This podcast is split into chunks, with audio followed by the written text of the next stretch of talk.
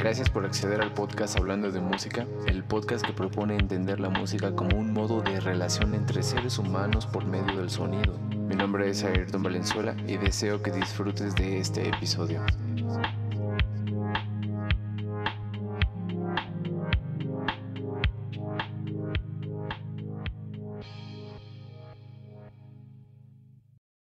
Hola a todos, bienvenidos una vez más al podcast Hablando de Música. Ya saben, el podcast menos recurrente que pueda haber. Pero muchas gracias por estar aquí escuchando y observando esto. El día de hoy me acompaña en su segunda vuelta mi querida amiga Xiomara Palomares. Bienvenida una vez más aquí a tu podcast. Ay, muchas gracias. Saluda a tus fanses. Ah, hola. Ah.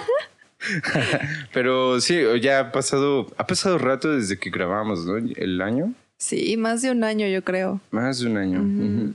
Y bueno, eh, tal vez en episodios no sea tan tanta distancia, pero pues en tiempo sí. Ah, entonces, mm, tampoco ya no te había visto desde aquel entonces. Hasta... Yo creo que desde esa vez que vine a grabar ya no nos vimos. No, creo que no. No, sí, en una fiesta. En una fiesta. ¿Cuál? En, en la de Karina, ¿no? Pero la, la fiesta de Karina fue antes o después. No me acuerdo. Fue después, según yo. No es cierto, te vi en, en, en tu comida, en la comida que hiciste, que fuimos a comer birria. ah, sí, de mi cumpleaños del El año pasado. cumpleaños. Sí, justamente. Cierto. Y ya de ahí en más, ya no. Y pues yo he visto un gran cambio en Xiomara. O sea, ha habido, ha habido, ha habido, hay una evolución. Entonces, hoy vamos a hablar de esa evolución. Y si están aquí, de una vez dejen su like, dejen su suscribirse, activen la campana, dejen su comentario si le quieren decir algo a Xiomara. Por favor, siéntanse libres de hacerlo. Ah, Pueden mentarle la madre, no Ay. no. Por favor, no lo hagan. No es cierto. Pero mm, sí, ah, yo el otro día que nos vimos en el cafecito, me acuerdo que me platicaste de que volviste ahorita a una escuela presencial y la última vez en este en en este podcast estaba en ese estabas en ese proceso, ¿no? De regresar a la escuela. Entonces, quiero que me platiques un poquito de cómo ha sido regresar a una escuela de música y aparte ahora sí regresar presencialmente porque desde que entraste era era en online. línea. Ok, entonces, ¿cómo ha sido esa experiencia? Pues realmente sí volví a presencial, pero solo como a clases, ¿cómo se dice? Prácticas, como Ajá. de violín y música de cámara y orquesta. Eh, es raro. Bueno, no, pero no raro malo. O sea, como que estuve inactiva, por así decirlo, mucho tiempo. Entonces, de repente sí fue como acostumbrarte además a, a la rutina, ¿no? A que te tienes que estar transportando a los camiones, este, y luego conocer la facultad, Claro. porque, o sea, yo ya la conocía, ¿no? Pero todavía es como de tal salón, voy a estar en tal salón y es como de, hija, ¿y dónde es eso, no? Claro.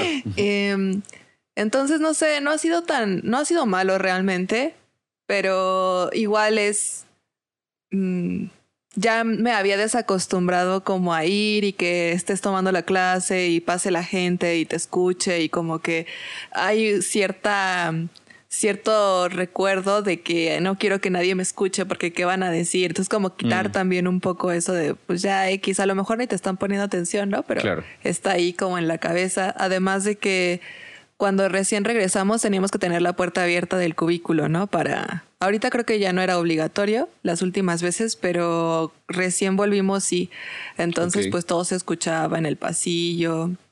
Luego en la orquesta Yo llegué después porque pues estuve de viaje. Entonces, entonces este me incorporé después e igual fue como pues no nada más como volver a tocar, sino conocer a los compañeros, adaptarte un poco a la sala. Yo creo que nunca o alguna vez sí toqué en la Xochipilli, pero hace mucho tiempo. Entonces sí como que mm, extrañé un poco la Olin, la verdad. O sea, también ahí tuve mi proceso, ¿no? Porque la facultad llegó un momento en el que no se sentía como mi escuela para mí. O Sí, sea, claro. siempre fue como, no, la Olin, la Olin, ¿no? Claro. Y este, igual tuve que ir a la Olin hace tiempo, bueno, no hace mucho, porque tuve unos ensayos ahí, entonces sí era como que todos preguntaban, ¿y por dónde entramos a la escala? Y yo, ah, síganme los buenos, ¿no? como la guía turística. Ajá, o sea, como que yo sentía que estaba volviendo, sonara muy romántico, pero yo como que yo estaba volviendo a casa, ¿no? Claro. Pero no sé, ahí también tuve mi proceso y fue como de, pues sí, fue mi casa, pero ahorita como que básicamente ya no lo es. O siempre lo será, pero también tengo que adaptarme acá, ¿no? No sé si tiene sentido lo que estoy diciendo. Sí. Pero bueno, ahí también como en otras cosas que al, bueno, no debería tal vez decir o no lo sé. No lo sé, lo que quieras compartir. Pero ¿eh? igual en terapia fue como es que he estado muy reflexiva, ¿no? Desde antes de mi cumpleaños y así, pero justo estaba pensando eso también de que los logros luego no nos los decimos mucho, también por lo, lo, que vas a hablar después. Ah, sí. este... hay temas aquí, ¿eh? Damas y caballeros, aquí hay temas. Ah. Pero, pero sí, continúa y ahorita opino. El chiste es este que, o sea, hablando con mi psicóloga me decías que tú no veías como la facultad como un logro, o sea, para ti era como un castigo, ¿no? Por lo que hablamos en el episodio anterior de lo que pasó un poco en la escuela, en la Olin. Y yo como de, chale, sí, o sea, como que, pues no es por ser mala onda o así, pero como que más bien decía, pues estoy en la facultad, pero porque pasó esto, no realmente porque yo lo haya conseguido o porque lo haya querido. Y sí, quizá no estaba en mis planes, ¿no? Pero la vida no es lineal, no, no siempre sale como lo planeamos. Entonces después dije, no, pero pues lo conseguí, o sea, no quité el dedo del renglón a pesar de la pandemia y así. Entonces como que mm, después de ese momento catártico que fue un poco después de haber ido a los ensayos y estar en terapia y así, como que pues no sé, también lo pude aceptar mejor. Entonces fue como estar en la facultad de una manera diferente. Eh, sentía como que estaba volviendo, ¿sabes? Porque también tenía mucho tiempo que no tocaba en orquesta en la escuela, ¿no? Entonces era como de, hacía que así se sentía. Ah. Y sí, pero ese, ese ha sido como el cambio, yo siento, ¿no? De, de cuando entré recién en, en pandemia y ahorita que, bueno, sigue la pandemia, pero ya presencial. Claro. Es que a mí me, me hace mucho juego lo que te dice tu psicóloga. ¿Psicóloga? O... ¿Terapeuta? sí. Eh, bueno, eh, bueno, esa persona, de reconocer los logros, ¿no? Porque, por ejemplo, yo me acuerdo haber escuchado en algún momento varias personas que me dijeron, nunca le digas que no a un hueso, ¿no? O a uno de estos trabajos que te invitan. Y muchas veces, bueno, en, en, lo personal, yo sí decía, bueno, es que tengo que ir a un hueso pinche, ¿no? Que nos pagan 500 pesos y bla, bla. Pero en vez de pensar como, oye, pero no debería de hacer menos a los huesos o a los eh, trabajos que nos invitan, no debería de hacerlos menos si he tenido huesos muy chidos, ¿sabes? No debería de englobar en todo lo malo a todos estos huesos o estos trabajos en que todos son malos si hay, hay, algunos de ellos que han sido muy benefactores para mí. Entonces, lo mismo con, bueno, yo lo veo con lo, con lo que el ejemplo que me das de, ay, es que, bueno, caí en la facultad por estas razones, pero realmente no es así, ¿no? O sea, es tu mérito de haber entrado, bueno, audicionado y entrado a la escuela y de que ahora estás ahí por, por tu mérito, ¿no? En este caso, y no tanto como lo dices, como por castigo, que creo que no debería de ser así.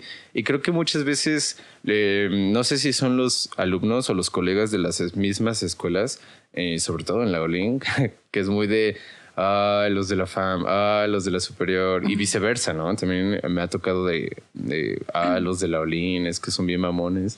Bla, bla, es que sí son. Ah, y pues sí, o sea, por algo se crea ese tipo de fama, ¿no? Y, pero pienso que ese tipo de comentarios como que a veces no lo pensamos tanto y se nos quedan y nos quedamos con esa mentalidad de Ay, es que los de, voy a estudiar ahí y tal vez no es la Laulín. Y bueno, tú aparte que estuviste en Laulín desde toda la vida. Toda mi vida, sí. Entonces, para mí eso es como crucial, ¿no? Como un cambio de mentalidad de, oye, pues no está mal, o sea, estoy haciendo lo mejor que puedo con lo que tengo y de aquí para adelante, como dices, no es, no es una línea recta y si voy a bajar y voy a eventualmente tener que subir, pues voy a ver cómo subo. Y mm, no sé cómo decirlo. Mm, no sé, como que ese tipo de mentalidad para mí está mejor ahorita como reconocer la realidad, o sea, las- tanto las cosas buenas como las cosas malas y ver qué hacer con ambas situaciones y pues salir adelante.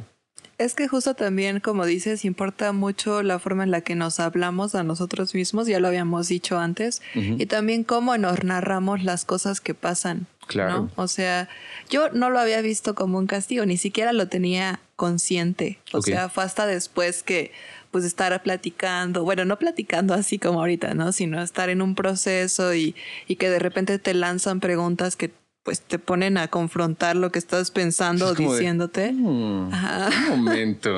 Era como de, ah. ¿Qué era eso, eh? Ajá, pero justo, ¿no? También lo que dices de, de los huesos.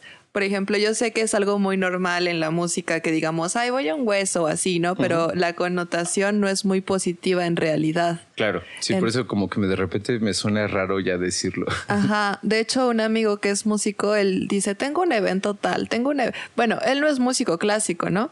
Pero Claro. cuando lo escuchaba decía, pues ves que básicamente pues está justo yendo a trabajar haciendo, pero decía, voy a tocar en un evento así, ¿no? Y entonces yo empecé a decir, voy a un evento. Claro. Aunque fuera, au- aunque fuera justo el hueso, yo ya no le decía, voy a un hueso. Decía, voy a un evento. Y no porque sean cosas diferentes, pero creo que la palabra sí es diferente. Es un cambio. Del- hace, hace unos meses conocí a una actriz y mu- ma- mayor que yo, ¿no? Y me acuerdo que estábamos platicando como esa relación de, bueno, ella me estaba platicando de los castings a los que va. Y yo decía, ah, pues no es diferente de un hueso, o sea, vas, haces esto, toca. Pues claro. Y me acuerdo que, se- que le dije, oye, en, en el gremio musical académico se utiliza esta palabra, la palabra hueso, para referirse a este tipo de eventos o este tipo de trabajos. Y me acuerdo que se quedó así como, "Mm, no suena bien, ¿sabes? O sea, suena como pinches, como que lo demeritas.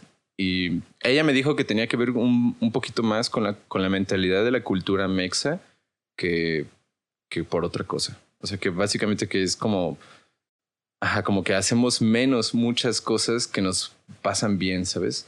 O que nos hacen bien y como que no las valoramos. Y fue de, "Mm, tiene mucha razón. Porque cuántas veces no podemos en- no ponemos en un pedestal a, a las personas sin siquiera conocerlas y les hablamos de usted, por así decirlo. Bueno, ese es un ejemplo que yo puedo dar. Pero, ajá, o sea, ¿cuántas veces no le hablamos? Yo sé que existe el respeto mutuo y todo, pero aquí en México es mucho de usted y no de tú. ¿Me explico? Y en, en el inglés es básicamente tú. Pues tan solo cuando dices mande, Ah, claro. yo me lo he estado quitando ya desde hace tiempo y digo, ¿cómo? ¿Qué? Ajá, o sea, como que- creo que a veces sí se me sale el mande, Ah, pero me caga, o sea, digo, no, ya no lo quiero usar, ¿no? Sí, claro, te pones una posición de a tu servicio, ¿sabes? O sea, sí estoy a tu servicio, pero de una forma no tan yo abajo y tú arriba, ¿no? Sino Claro. más equitativa. sí, claro. de hospitalario. Sí, no sé, no sé. No sé si hospitalario, mo- como, pues justo como servicial. Al final, por ejemplo, si estás hablando con un cliente, estás dando un servicio, ¿no? Ah, ok. Pero no es como de, sí, yo hago lo que tú quieras, o sea, No, claro, están contratando tu servicio porque en teoría les gusta. ajá, Y, y ya. ajá. O sea, sí hago lo que quieras, pero, pero con respeto. No sé, no sé cómo explicarlo, ¿no? todo o sea, consensuado. todo consensuado. Ah, sí. todo consensuado. Pero um, ahorita quería rescatar de lo que dijiste de sentirse como en casa, ¿no? O sea, igual Ajá. esta parte. um, ya, a mí me gusta pensar últimamente que donde sea que estés tú, mm, obviamente hay veces que te sientes más cómodo que otras, pero básicamente donde sea que estés tú es tu lugar, ¿no? O sea, lo haces tuyo y viceversa porque te desenvuelves en él. Entonces, ver esta otra institución como tu casa, bueno, no sé tú cómo lo, cómo lo veas, ¿no? Pero, o sea, pienso que puede ser sano como ver otros lugares a los que asistes como parte de ti, ¿sabes? Porque estás yendo tú ahí a ese lugar a convivir, a desarrollarte, a desenvolverte o como lo quieras ver. Y se puede sentir tal vez no igual que Laulín, porque ahí estuviste mucho tiempo de tu vida, pero tal vez como, ah, es que no se trata tanto del lugar, sino de yo en el lugar.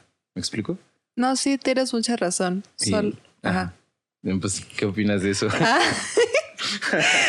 pues, o sea, lo que más bien pienso es que tienes razón. Realmente uno tiene que aprender si no lo sabe ya de, de de cajón. Ajá. O sea, aprender a hacer casa donde quiera que vayas, ¿no? Porque al final es como, como los caracoles o los cangrejos, ¿no? Que cargan con su casa a donde van. Ah. Me gusta un poco pensarlo así. Creo que para mí en esto, bueno, todavía sería un poco difícil decir, ay, sí, la fama es mi casa. Porque como dices, después de pasar pues muchísimo más de la mitad de tu vida en una en un lugar como que llegar a otro es diferente, ¿no? Pero al mismo tiempo estoy contenta y agradecida porque em, pues al menos no sé si sea igual o no el ambiente, pero me he topado con personas muy lindas, ¿no? Y he estado haciendo amigos que igual es diferente, o sea, no, por, no porque no sean ustedes los de la Olin, Sí, claro. mis amigos, este, muy chidos, pero como que también se siente el ambiente diferente. Por lo menos con las personas con las que yo he entablado una relación de amistad. ¿no? Y e igual como que no siento la misma presión. No sé si también eso ya tiene más que ver conmigo que con la escuela, pero pues ves que como que en la Olin era como producir, producir, producir, producir, este, hacer, hacer, no, lo- no lo sé, como que siempre Como tenía tocar, que haber tocar, un, tocar. ajá, un resultado, un resultado, un resultado. Y por lo menos, este, pues con Rizzi y con, y con la escuela no me he sentido así como que todo el tiempo tengo que estar sacando cosas y haciéndolo perfecto y no Claro. sé, ha sido un poco diferente el enfoque. Yo creo que también porque pues el maestro ha tenido que llevarme de una manera diferente por todo lo que ha pasado, pero Claro. se siente bien, ¿no? Y al mismo tiempo, pues también cam- he cambiado la perspectiva de cómo pues pasaron las cosas, ¿no? Creo que ahora me siento hasta como contenta de que haya pasado así, Ok. porque si no, no estaría en donde estoy ahorita. Y justo me ayudó como a preguntarme esto de por qué si a los músicos nos comparan con deportistas de alto rendimiento, no tenemos el mismo sistema de apoyo que tienen los deportistas, ¿no? Creo que Mm. también ya lo había como mencionado un poco, no me acuerdo. Sí, claro, pero eh, bueno, eso es, eh, eso es un tema muy como cultural. O sea, bueno, yo, lo- yo lo veo así, como, como que el país, o sea, en el caso de nosotros que nos dedicamos a la música clásica, a la académica, a la música europea, ya yo haciendo ese análisis digo, bueno, pues es que esta música en teoría muy de raíz no nos pertenece, la adoptamos. Tampoco el fútbol nos pertenece, también lo adoptamos, pero es como muy in- instintivo, si así lo quieres ver, muy básico el fútbol, o si quieres otros deportes, digo el fútbol porque es el más apoyado aquí en el país, ¿no? Y al que las masas dicen, vamos a ver el partido y es, y es me- mucho mejor que un gran concierto. Bueno, a diferencia de Bad Bunny, pero Bad ¿Qué? Bunny... Pues no mames, ese comercial. vendió, ya sé, Bad Bunny, ven al podcast, ven al podcast, güey. Además, hablando bien serio, de repente, como Bad Bunny. Pero es que sí, ese güey vendió no sé cuántas fechas y full el Estadio Azteca, ¿no? Y, y todavía ni es concierto. Entonces, entiendo que hay música que se vende más que la académica, por así decirlo. Pero siento que como que en el país no existe esta educación de valorar la música que aquí en el país se produce. En el caso de la tradicional, ya sean jarochos, mariachi, ah, norteña, regional y bueno, si quieres la clásica. Porque seamos hones- honestos, ¿no? Cuando alguien habla de Mozart o de Beethoven, aquí muchas veces de, oh, y esta persona culta y bla, bla. Bueno, para los que no se dedican a ese gremio, ¿no? Pero realmente Beethoven está muy, muy, muy metido en la cultura mexicana eh, y prácticamente podemos decir que ya es parte de nuestra cultura y no tanto de la alemana. Bueno, lo que estoy queriendo tratar de decir... Y yo, ya estamos hablando de música, ¿ok? Bueno, es que aquí en hablando de música, um, bueno, a lo que voy es de que como que no existe esta educación de valorar la música que en el país se produce y por lo tanto se infravaloriza. ¿Me explico? Y no se le da, por lo tanto, el, el apoyo a comparación de otras ramas que, que bien lo puede ser el deporte. O sea, sí, pero También me refiero un poco como justo a la educación musical que mencionas, Ajá. porque al final em, tampoco puedes, puedes estar esperando que la ayuda siempre venga de afuera, Ah, ¿no? bueno. claro. porque pues justo no, no siempre va a venir. Pero mm, creo que en general, en la música, o sea, no me voy a arriesgar a hablar de todos los países porque la verdad lo desconozco, pero creo que en general en la música pues no hay este apoyo, ¿no? De mm, o esta justa educación del cuerpo, por ejemplo. O sea, el cuerpo que es sumamente importante porque para empezar es el lugar que habitamos, nosotros nos habitamos y para continuar es nuestra herramienta de trabajo. O sea, sí, el, el instrumento, cello, violín, lo que sea que toques también lo es, pero tú lo logras tocar porque tienes un cuerpo. Claro. ¿no? Y como que nos olvidamos de eso, ¿no? Inclusive, pues sí, esto de las lesiones y así no siempre viene nada más por una mala postura o porque estuviste estudiando mucho tiempo y, o sea, generalmente una lesión puede venir de algo más, más profundo que eso, como algo emocional, Claro. ¿no? Porque el cuerpo somatiza lo que no dices, lo que no te estás permitiendo sentir, o sea, eso que dicen de, ay, te tuviste una cosa en la garganta porque no estás diciendo lo que, Mm. No sé, muchas veces pasa, Claro, ¿no? de que, no externas lo que realmente sientes. Ajá, ajá. O sea, también, por ejemplo, esto de la ansiedad, cuando uno está sobrepiense y sobrepiense y sobrepiense y no lo estás diciendo y estás como que ahí en tu, en tu mundo de estar pensando a mil por hora, porque realmente no es como que tengas un pensamiento y solo estés así tranquilamente. No, tienes un montón de pensamientos en un periodo de tiempo muy corto. Claro. Entonces de repente sí, pues sientes esa opresión en el pecho porque es como de qué está pasando, qué hago con esto, ¿no? Mm. Entonces, pues sí, el cuerpo, el cuerpo habla Claro. y nuestro trabajo es aprender a escucharlo. Ok. ¿No? Fí- Fíjate que ayer, eh, bueno, te comentaba que estaba con un saxofonista en su casa. Saludos a Carlos Maltos y vayan a ver su episodio. Pero Por cierto, vayan a otro escuchar. anuncio. Promoción comercial, autorreferencia. Vengan a grabar su comercial. ya saben.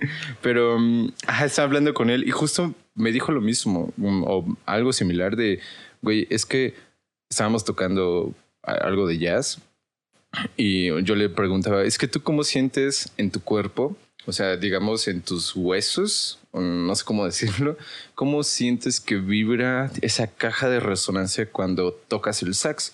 Porque, por ejemplo, en mi caso, yo cuando toco el cello, pues de repente en la nota de fa, en ciertos fas, siento que vibra más los objetos e incluso el suelo y mi cuerpo a comparación de otras notas que no sean el fa.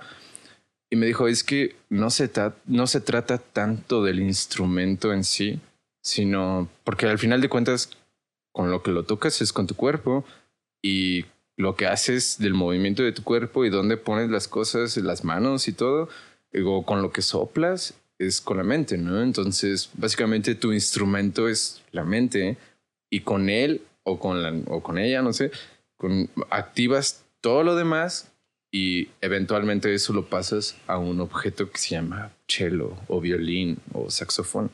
Entonces se me hizo, me preguntó, mm, ¿tú cómo sientes realmente cuando tocas? ¿Qué sientes en tu cuerpo? O sea, ¿qué ocurre en tu cuerpo?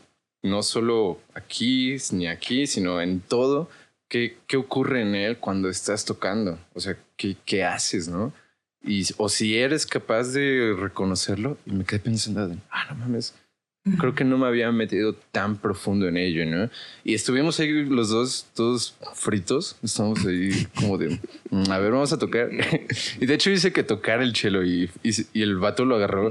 Me dijo, no mames, es, es una experiencia totalmente diferente. Y él se puso a tocar con el, con el saxofón enfrente del violonchelo. Y yo, bueno, auditivamente, yo escuchaba como un choque de muchos armónicos en mi oído. No sé si has estado en un antro o en una fiesta. No sé si salgas. No sé, no sé si sales. no, pero eh, en una fiesta donde el volumen está demasiado, demasiado, demasiado alto y no sé, estás tanto rato escuchando y cuando te sales, como que escuchas un pi. Ujú. Bueno, esa sensación yo la sentía ayer cuando estábamos, cuando me estaba tocando enfrente del saxofón y fue una sens- sensación que no siempre eres capaz o no, más bien no eres perceptible de ella. ¿Me explico? Entonces, ajá, pues eso estábamos platicando un poquito y ahorita que lo mencionas me acordé. Como que nos, como que nada más nos concentramos en, oye, a ver cómo me sale, a ver cómo me sale este pasaje, pero no nos damos cuenta de cómo se está moviendo el cuerpo ni qué estamos haciendo con el cuerpo para poder tocar, en este caso. Eso que dices es muy cierto. Una vez Rizzi nos puso a mí y a Claudio Saludos a Claudio. Saludos a Claudio. A ver cuándo vienes, ¿eh? Ya lo había invitado y nada, me dijo, sí. Se cotiza, se cotiza. Ahorita te platico de más gente que he invitado y no viene. Ah, mira, ya están saliendo los trapitos al sol. Aquí los voy a quemar, ¿eh? bueno, el chiste es este que estábamos en clase ah. y bueno, yo estaba en clase y él llegó porque iba después de mí, creo. Ok. El chiste es que Rizzi nos dijo, vamos a hacer un ejercicio, ¿no? O sea, eh, Xiomara, no sé, va a tocar una nota este, en el violín y, Claudio se puso en un lugar de la habitación y le pregunta a Rizzi, bueno, ¿dónde sentiste el sonido, no? O sea, no le dijo, este, estaba afinada ni nada, simple fue, ¿dónde lo sentiste, no? Y Claudio, no sé, por decir, no, lo sentí aquí. ¿no? En la frente, para quien no me esté viendo. claro, sí, para los que nos escuchan en plataformas no audiovisuales, eh, Xiomara en la frente. Sí. Perdón, ya. ok. Ah, ¿Lo sintió en la frente? El chiste es que, ajá, y luego a mí me dijo, bueno, ¿y tú dónde igual te resonó la nota, no? No, que en el pecho, por decir algo. Y luego Claudio fue el que tocó y yo fui la que escuché. E igual, ¿no? Fue, fue en zonas diferentes, pero a lo que voy es que no lo pensé. ¿sabes? No sé si Claudio lo pensó, pero yo no pensé, a ver, ¿dónde sentí el sonido? O sea, simplemente fue una sensación.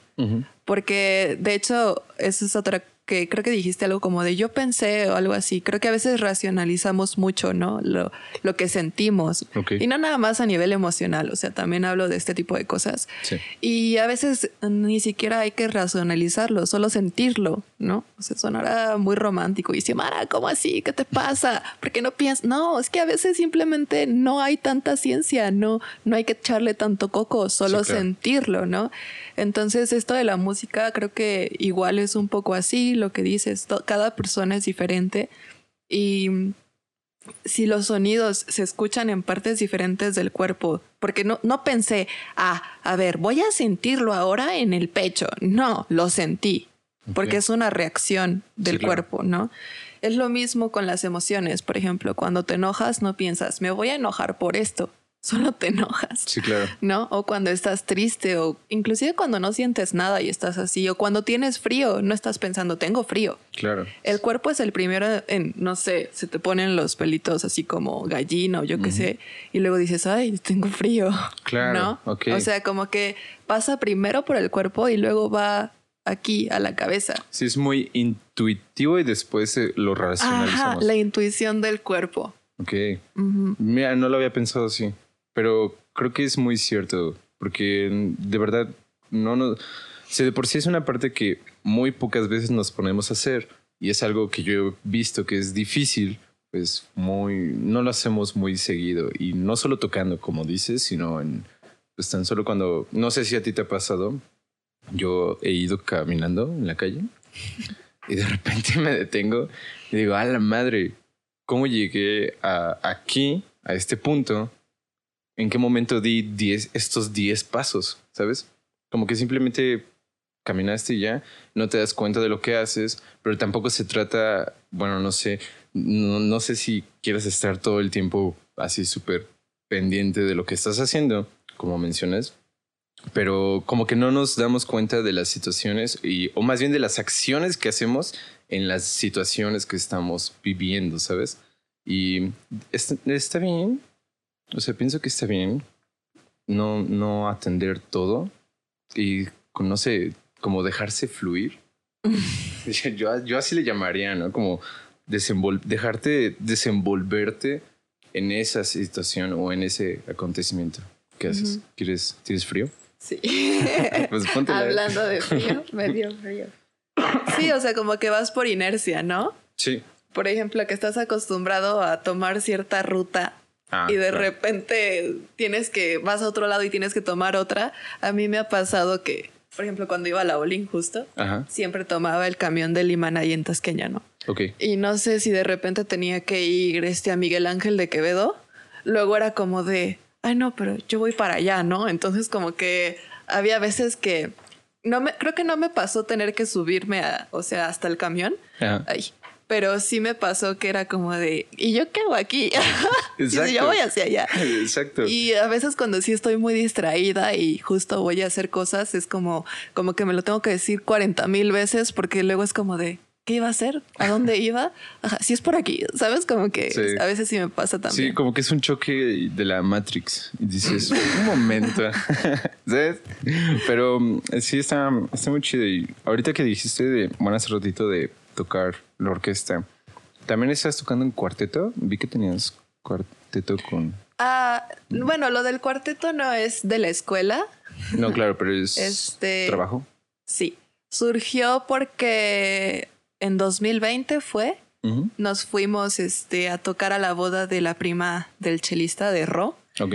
Y este, y pues como que de ahí dijimos, pues vamos a armar el cuarteto, ¿no? Porque luego igual como su familia fue de, ay, este, ahora que se case, no sé, creo que mi primo, este, vengan también a tocar y así. Entonces como que dijimos, pues vamos a armar el cuarteto.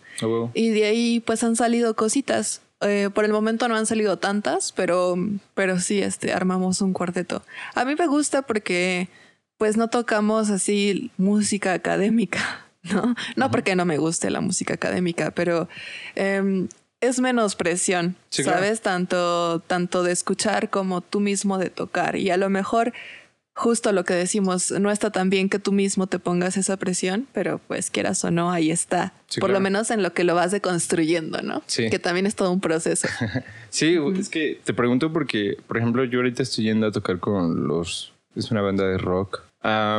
Pues es, no es música académica, es, son covers de rock clásico. Entonces, mm, ¿cómo decirlo? O sea, no es tanta exigencia para las cuerdas en este caso. O sea, no es un concierto de Borjak, ¿no? Que tienes que estar ahí sacándolo, sino es más algo más relax, eres acompañamiento, eres complemento. Y son canciones populares, obviamente. Y no sé, como que el ambiente se siente hasta con menos presión, más divertido, mm, te, te, te desenvuelves de otra manera, no tan rígido. Esa es la palabra que quería buscar.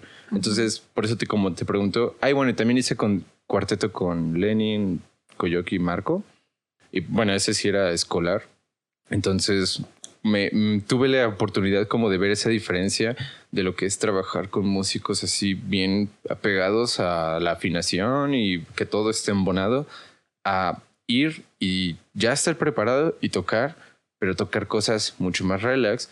Entonces, por eso te pregunto, ¿tú cómo ahorita cómo te sentías como con este cuarteto y con la orquesta? O sea, ¿cómo te sentiste contigo misma?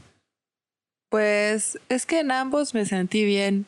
¿no? O sea, la orquesta em, empezaron los ensayos creo que a mediados de mayo y no hubo mucho tiempo de preparar lo que, lo que tocamos. Y mm, pues te digo, con los que, por lo menos con los que me tocó compartir atril, no Ujú. eran tan así, por lo menos en apariencia, ¿no? digo, Ok.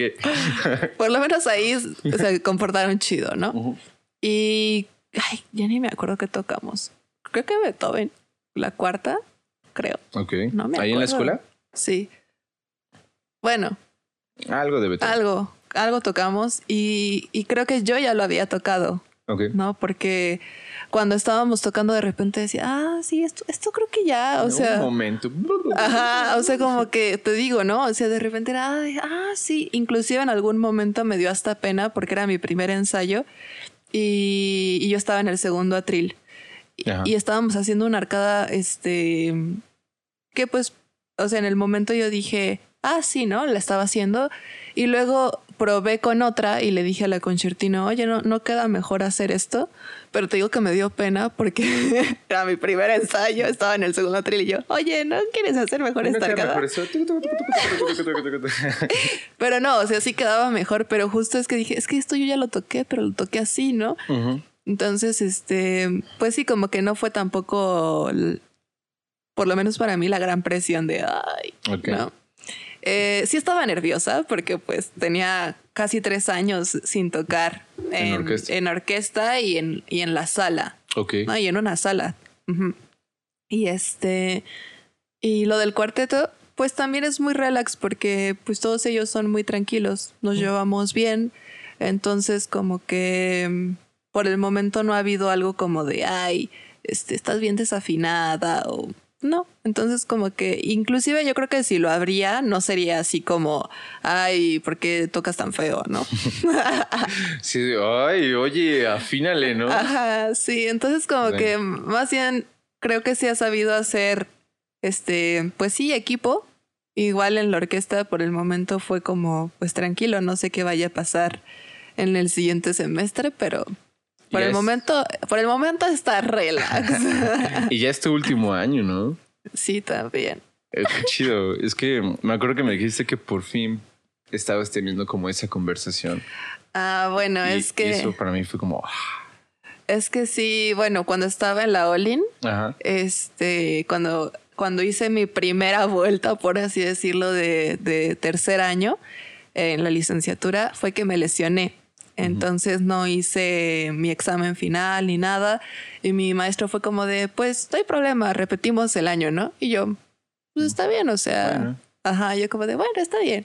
Y ya después fue que salieron con su, Con sus mamás. con su, yo iba a decir con su show, Con pero bueno, con neta, sus mamadas. No mames, es que no, ah, sí se pasa de verga. Entonces, este, como que, no sé, como que lo veía, pero al mismo tiempo lo veía algo como inalcanzable, ¿no? Como Ok. mi crush. Ah. Ok. Entonces, este, pues ahora que, pues sí, ya terminé el tercer año. Bueno, en la facultad ves que es por semestres, pero equivale al tercer año y que ya hablé con Rizzi sobre, pues lo que viene tanto de repertorio del siguiente año como de la titulación y todo, se siente como de, ¡ah! ¿Sabes? Porque igual es como del servicio social, ya no es de, ay, sí, todavía falta no sé cuánto. Y además se pasó súper rápido. Sí, Yo me acuerdo que les decía a ustedes, ay, no, es que voy a tener que hacer como dos años y medio y es un montón. Y yo estaba bien enojada, ¿no? Así Sí. como de, ah. Y ahorita es como de, no, denme más tiempo, no estoy lista. Ok. Ajá, entonces sí, como que me asusta, pero me gusta. Ah, está chido. Me alegra que ya estés como en eso último. Sí. Que, pues sí, es una etapa que, de que eventualmente uno tendrá que cerrar, ¿sabes? Hay unos que la cierran antes que dicen, no, ¿saben qué? Yo ya me voy a la verga. Y abandonan todo, ¿no? O sea, dejan la escuela y se van. Y no está mal, está bien. Pero mm, a lo que voy es de, mm, me alegra que ya estás como en esa última etapa. Está chido. Felicidades. Gracias. Y ahora, hablando de música, pero de salir de tu zona de confort, Xiomara, lo, lo tengo anotado. hizo su tarea. Hice mi tarea porque no manches. Luego haz de cuenta que ayer pues, salí todo el día y no, la- no había preparado los temas.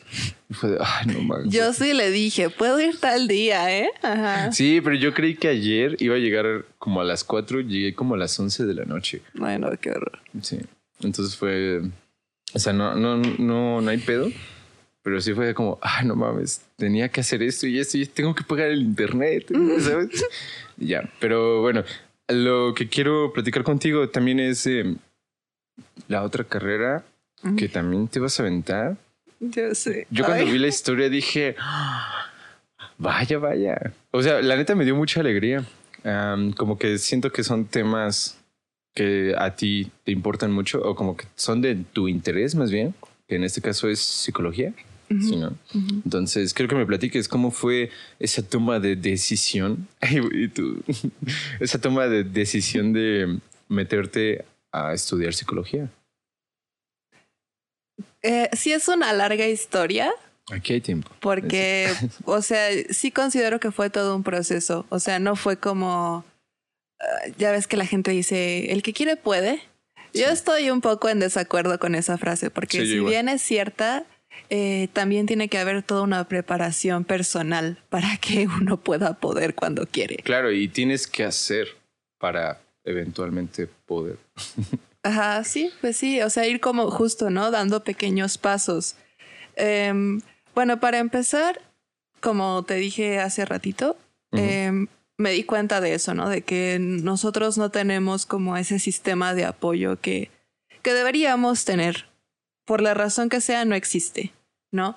Y mm, considero que es muy importante porque pues estamos expuestos a, muchas cosas desde muy niños, la mayoría, y tenemos que aprender cómo a lidiar con eso, ¿no? Por ejemplo, con el fracaso, con la crítica, em, con la exigencia que implica también la carrera, y también con cosas que ya ni siquiera tienen que ver con la música, sino con nosotros mismos, ¿no? Porque pues yo no sé cómo reciban las personas el hecho de que su familia, por ejemplo, no les apoye o que tengan que abrirse camino justo ellos solos porque su familia no los apoya o porque recibe la crítica de la familia. O sea, son varias cosas, ¿no? Entonces, lo que hablé, ¿no? De, que las lesiones pues tienen algo más que ver, más que inclusive con lo técnico, con lo emocional, ¿no? Porque, pues no sé, o sea, como que después de todo lo que me pasó y así, ves que también hice una publicación en Facebook. Ah, claro. que la verdad no fue, no fue para llamar la atención ni nada, simplemente fue porque necesitaba sacarlo. Claro. Pero al mismo tiempo me di cuenta con ella de que pues muchos pasan por lo mismo. Y yo sé que dirán, pues sí, Xiomara, no eres la única, pero es que en el momento, cuando uno pasa por un momento muy difícil, pues sí, de repente se siente único, ¿no? Y no, no por ser egoísta, sino porque pues estás ahí en tu lodo emocional. Sí, claro, ¿no? Y pues eres, eres tú a quien le ocurre. Y claro que hay casos similares de otras personas, pero en ese, en ese momento eres pues tú. Ajá, es como de, bueno, el chiste es que como que no nada más dije, esto es, no solo es un problema de unos cuantos casos, sino ya es como colectivo ¿no? Porque pues sí hay muchas personas que pues que pasaron por lo mismo y siguieron o que lo dejaron o lo que sea o, que por ejemplo los que se lesionan y ya no pueden tocar, mm. ¿no? Este, y luego también me acuerdo que salió o sea, como que a la par de lo que me pasó a mí, ay, perdón, es que mi cabello no se acomoda, ¿eh? este, un meme que decía como de, yo iba a ser un músico, pero me lesioné emocionalmente. Ya. Y al principio me daba risa porque yo decía, jaja, sí soy. y luego dije, no, ¿qué te pasa? O sea, esto, este, o sea, sí da risa, pero no risa de... un momento. Mm, Ajá, o sea, en serio? O sea, está, está feo, ¿no? Porque lo que decía yo importa mucho lo que te dices, cómo te narras, con lo que te identificas, ¿no? Entonces como que, bueno, además de empezar como a reflexionar sobre estas cosas, había algunas personas que me buscaron, ¿no? Yo cuando recién entré a la FAM, llevamos una materia que se llama ay, prácticas docentes supervisadas. Okay. O sea, y como era en línea, pues básicamente era observar a una maestra dando clase, ¿no? Y me acuerdo que el estudiante de ella eh, estaba saliendo de una lesión muy parecida a la que yo tuve. Y estaban pues tocando tranquilos y no sé qué. Y primero dije, qué curiosa la vida, que justo porque yo elegí el horario, ¿no? O sea, básicamente fue al azar. Okay. Y dije, es que no existen las coincidencias. Bueno, eso es lo que pienso de un tiempo para acá también. O sea, por algo yo tuve, elegí esto, ¿no? Pero qué curioso que el estudiante que elegí eh, está pasando por algo por lo que yo ya pasé, ¿no? Y luego él me escribió igual y me dijo, oye, es que yo vi tu publicación. Y yo, ¿Cuál de todas? Ajá, y yo, ¿de qué estás hablando? sí. Pero sí me dijo como de, es que fíjate que me están recomendando este, este tratamiento y no sé qué. Total que como que me pidió un consejo, que qué me habían hecho a mí, etcétera, ¿no? Yo siempre recomiendo eh, un, unas técnicas que salieron que sí me sé el nombre, pero siempre se me olvida. Pero básicamente es de reconstrucción de experiencias básicas. Es un tipo de terapia, pero que también se basa en el cuerpo, porque pues no solamente la mente es importante, también el cuerpo, ¿no? Claro. Y bueno, también este, mi madre se metió mucho a investigar un montón de cosas. Y saludos a tu mamá. Saludos. entre ellas este. Y pues básicamente es, mm, sí tú hablas y platicas, pero no, no es como en una sesión donde nada más hablas. ¿No?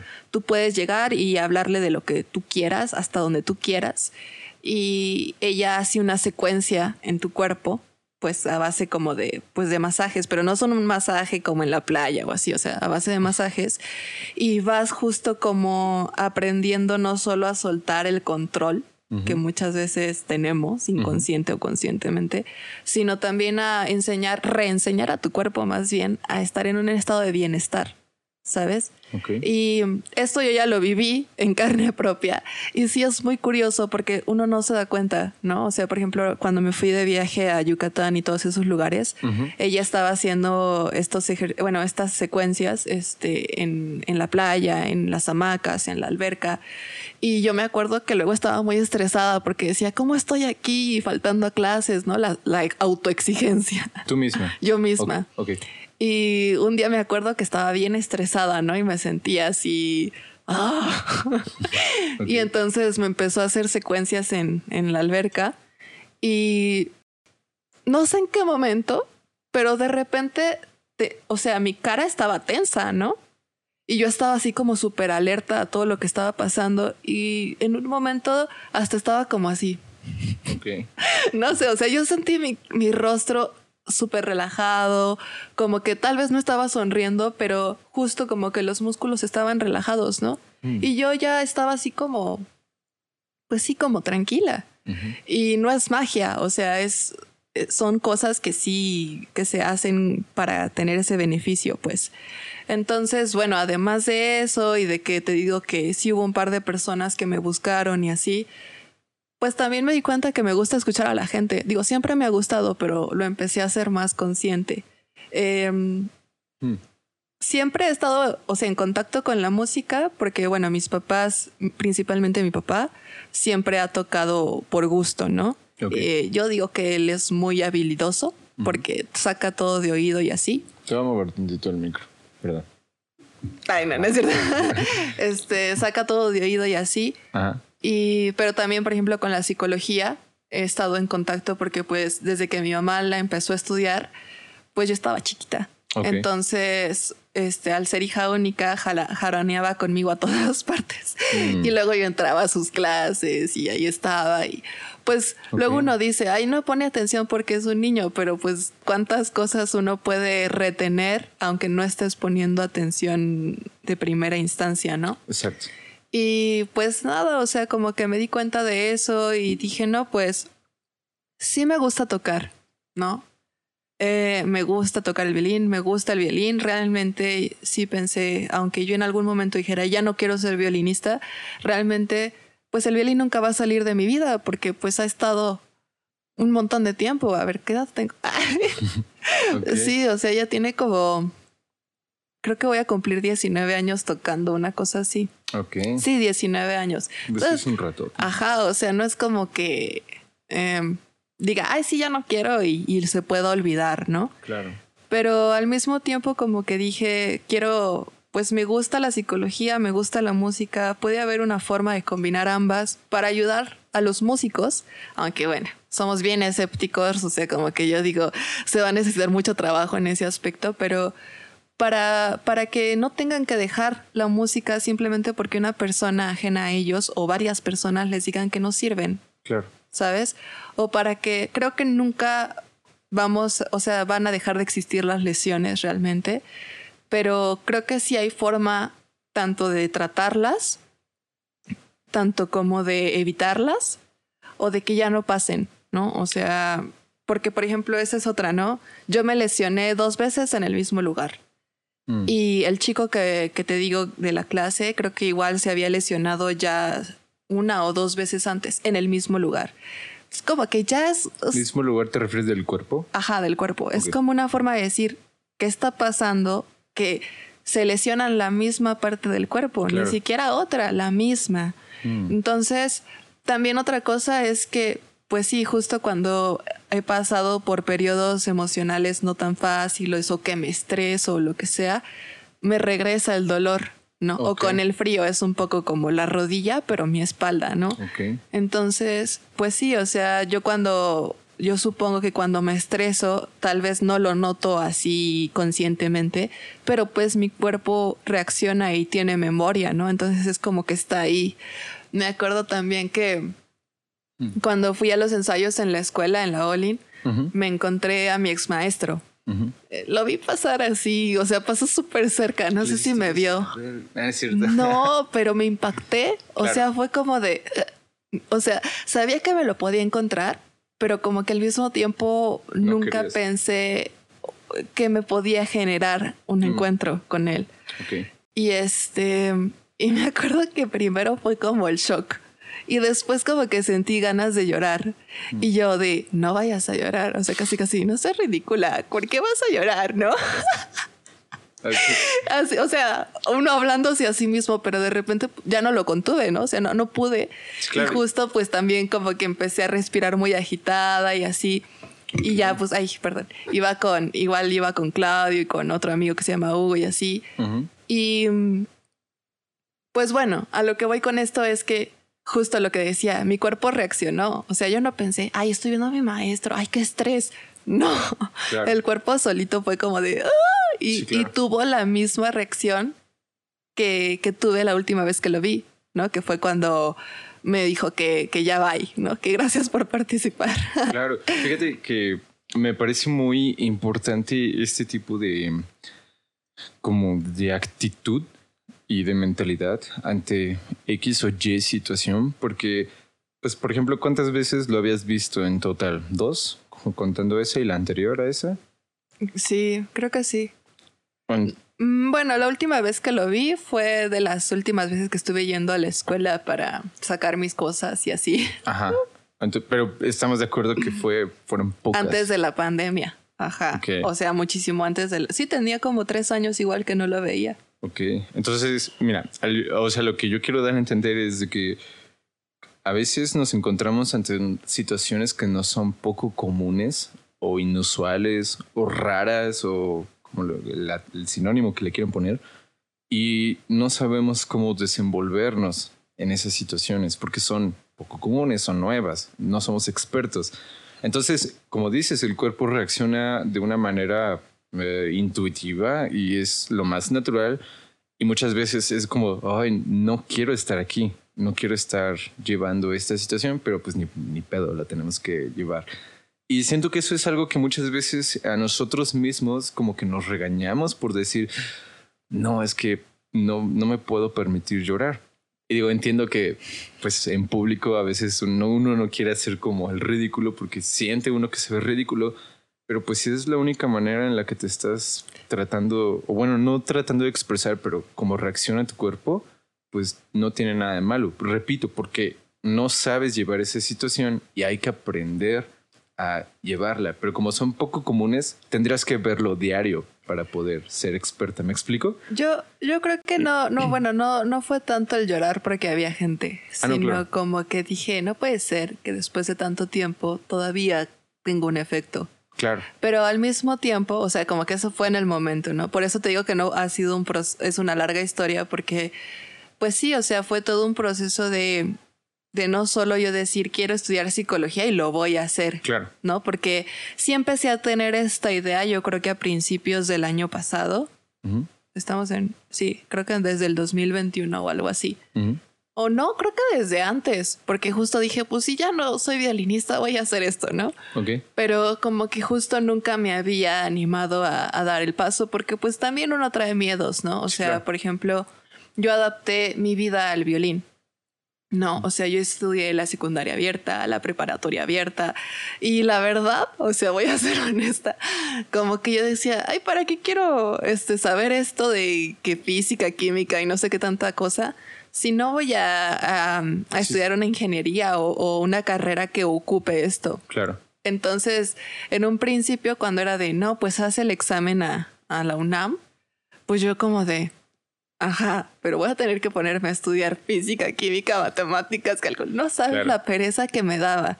Pero bueno, al final era como de, pues si lo tengo que hacer, no. no. Si lo tengo que hacer, pues lo hago y ya está. ¿No? Pero después no me acuerdo quién me dijo que podía hacer la carrera simultánea. Porque en la UNAM tienes la opción de cuando eres estudiante hacer la segunda carrera o carrera simultánea, ¿no? La segunda carrera, como lo dice el nombre, es cuando ya terminaste la primera y, y, para que no hagas el examen, pues, de alguna forma, este, inscribes para la segunda o antes de que acabes la primera, tienes que tener un mínimo de créditos, pero no tener los 100. O sea, el 100% no se puede, ¿no? El chiste es que mm, el año pasado, como también entré tarde al, a la facultad y así, pues ya no, o sea, todavía estaba un poco en el limbo, por así decirlo. Ok. Pero ya que con el tiempo empecé a decir, no, pues sí, esto es lo que quiero, te digo que me empezaron a buscar y también yo empecé a tener como, pues, no, no como mis catarsis, o sea, sí, pero también mis momentos de, ajá, ¿no? por aquí es, ¿no? Entonces dije, no, pues voy a inscribir la carrera simultánea, ¿no? O sea, para, ah, porque también me acuerdo que una vez vi una imagen que decía como de ahorita tienes, no sé, 25, ¿no? Y en cinco años vas a tener 30. Y a lo mejor no quieres empezar una carrera porque justo tienes 25 y van a pasar cinco años y vas a terminar a los 30 y no sé qué, pero piensa que esos cinco años van a pasar de todas maneras, lo hagas o no. Entonces, qué mejor que hacerlo haciendo algo que quieres, ¿no? Claro. Entonces, como que, bueno, tuve, te digo, mis momentos de déjà vu a la par, iba haciendo terapia psicológica junto con lo de las secuencias este, y pues fue que dije, sí, lo voy a hacer, o sea, con todo y miedos, ¿no? Porque pues al final es una carrera que pues no, no, no tengo relación con ella desde chiquitita, o sea, no es como la música, ¿no? Este... Sí, es algo completamente nuevo. Ajá, o sea, son retos diferentes al final, ¿no?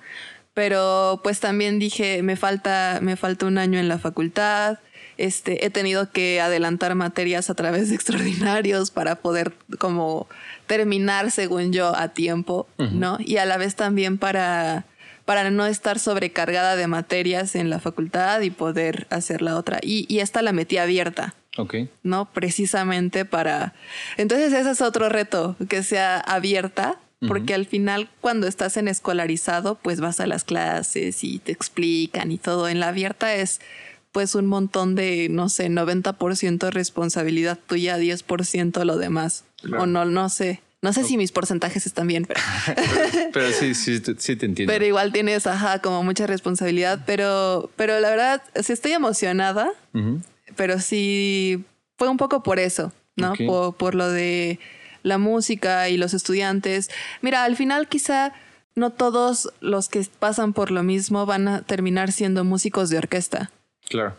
Pero justo es como de, realmente si estudias así en un conservatorio o lo que sea, ¿tienes a fuerza que ser un músico de orquesta?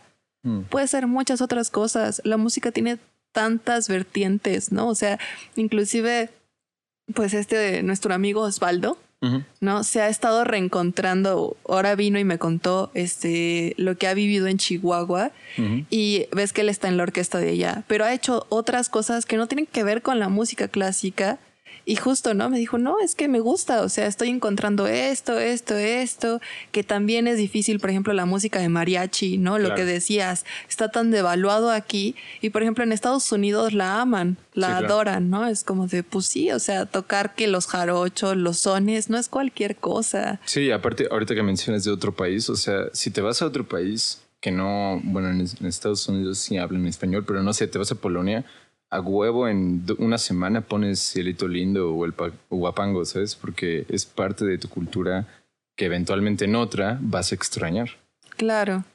Y pues básicamente por eso también, bueno, un poco resumido y no tanto, fue que, fue que dije, pues lo voy a hacer, no sé qué va a pasar. no, pero qué chido. Pero pues sí. No, pues qué chido, la neta, felicidades. O sea, a mí me parece eh, muy plaudible. yo o sea, casi creo que llevo 10 años como metido en el mundo de la música. Y pues yo, ya sabes, yo empecé en guitarra y todo eso, ¿no? Pero me acuerdo haciendo introspección y reflexionando mi vida, digo, muchas cosas que yo hago giran en torno a la música. O sea, de ver, por ejemplo, el podcast, ¿no? Ver cómo, en este caso es plática, pero tiene que ver con música. O eventualmente, por ejemplo, aprendo empíricamente producción musical, pero es porque quiero yo grabar lo mío, pero va a ser para eventualmente mi música, ¿sabes? Si voy a, si quiero aprender a hacer videos es para eventualmente ponerle música, etcétera, ¿sabes? Entonces me parece muy chido la parte de la psicología sumada con la música y viceversa. O sea, está muy padre. Y sobre todo, por ejemplo, hace rato que quería me acuerdo que una vez en un taxi iba con una novia, íbamos agarrados de la mano y íbamos atrás eh, ambos íbamos viendo a las ventanas y, yo me estaba acordando de una situación tensa para mí y pues, ¿te acuerdas aquí? O sea, intangiblemente, pero de repente yo sentí que estaba apretando la mano de mi novia y que la estaba como jalando hacia mí y mi brazo se empezó a tensar y ella también lo notó y fue como, nos volteamos a ver. Le dije, ay, ay, ¿qué pasa? ¿Qué pasa? ¿Qué está pasando? ¿Por qué me pongo duro? Ella se empezó a reír y me dijo, oye, ¿todo bien? Le dije, sí, es que, o sea, sí, todo bien. Me estaba acordando de esto, pero no sé por qué empecé a tensarme, ¿no? Y siento que, por ejemplo, también de repente cuando alguien quiere manosear el chelo, le digo, ten, agarra el arco de esta manera y digo, la sensación de agarrar el arco para mí es esta. Pues las personas a veces aprietan, ¿sabes? Y me doy cuenta que, bueno, son experiencias inusuales o poco comunes o nuevas. Y lo que hacen sin darse cuenta es apretar, ¿sabes? Como tensar. Y como músicos, no sé si todos, porque la verdad no sé, pero en el caso de mi maestra, que fue eh, una enseñanza, o bueno, que ha sido una enseñanza de tocar lo más relajado posible, yo me he dado cuenta de lo que intenta hacer mi cuerpo o de cómo se expresa mi cuerpo ante ciertas situaciones y digo, ok, si estoy tranquilo, tanto en mente y eventualmente en cuerpo, toco mejor. Me siento más a gusto tocando, me siento más, con más capacidad para explayar. Pero, ¿viste cómo, cómo tú dijiste tanto en mente como en cuerpo? Sí, porque, o sea, este, este ejemplo que te digo del taxi, pues estaba ocurriendo aquí, en mi memoria, en mi recuerdo, pero se estaba expresando también en mi brazo. Y en pero yo creo que cuando tú hiciste consciente lo del brazo, fue, o sea, cuando tú empezaste a sentirlo, fue que, que dijiste, ah, o sea, que te diste cuenta. Claro. Pero quizá, pienso yo, por lo que te digo, que empezó, o sea, el brazo fue el que empezó y ya, o sea, tú después empezaste a pensarlo de alguna forma y ah, fue hasta después que dijiste, ah, mi brazo por estar pensando esto. Ok. Ajá. Que fuera al revés. Entonces. O sea que, ajá, o sea, es que el cuerpo reacciona. Realmente no sé si estoy diciendo una estupidez, pero por lo que yo he visto, pienso que el cuerpo es el primero en reaccionar antes que la mente. No porque la mente, no, justo, ¿no? Tú dices, voy a poner el tercer dedo y lo pones. Pero ¿cuántas veces no te ha pasado que estás tocando algo, que quizás hasta de memoria, y de repente tu mente empieza a divagar, pero tú sigues tocando? Sí, claro. O sea, ajá, ahí no estás diciendo, ah, es que mi mente está controlando mis dedos. No, o sea, tu cuerpo está haciendo lo que tú le enseñaste a hacer. Ok. ¿Sí me explico? Sí, sí, sí, totalmente. Fíjate que el, a veces les comparto la idea de, bueno, no a todos, porque no todos los instrumentistas pueden hacerlo. Los talentos no pueden. no, no pueden. Pero, por ejemplo, los cordistas, guitarristas, percusionistas, pianistas pueden tocar y hablar al mismo ah, tiempo. Ah, bueno. Así, por eso digo, los talentos no pueden, no se enojen, no se enojen.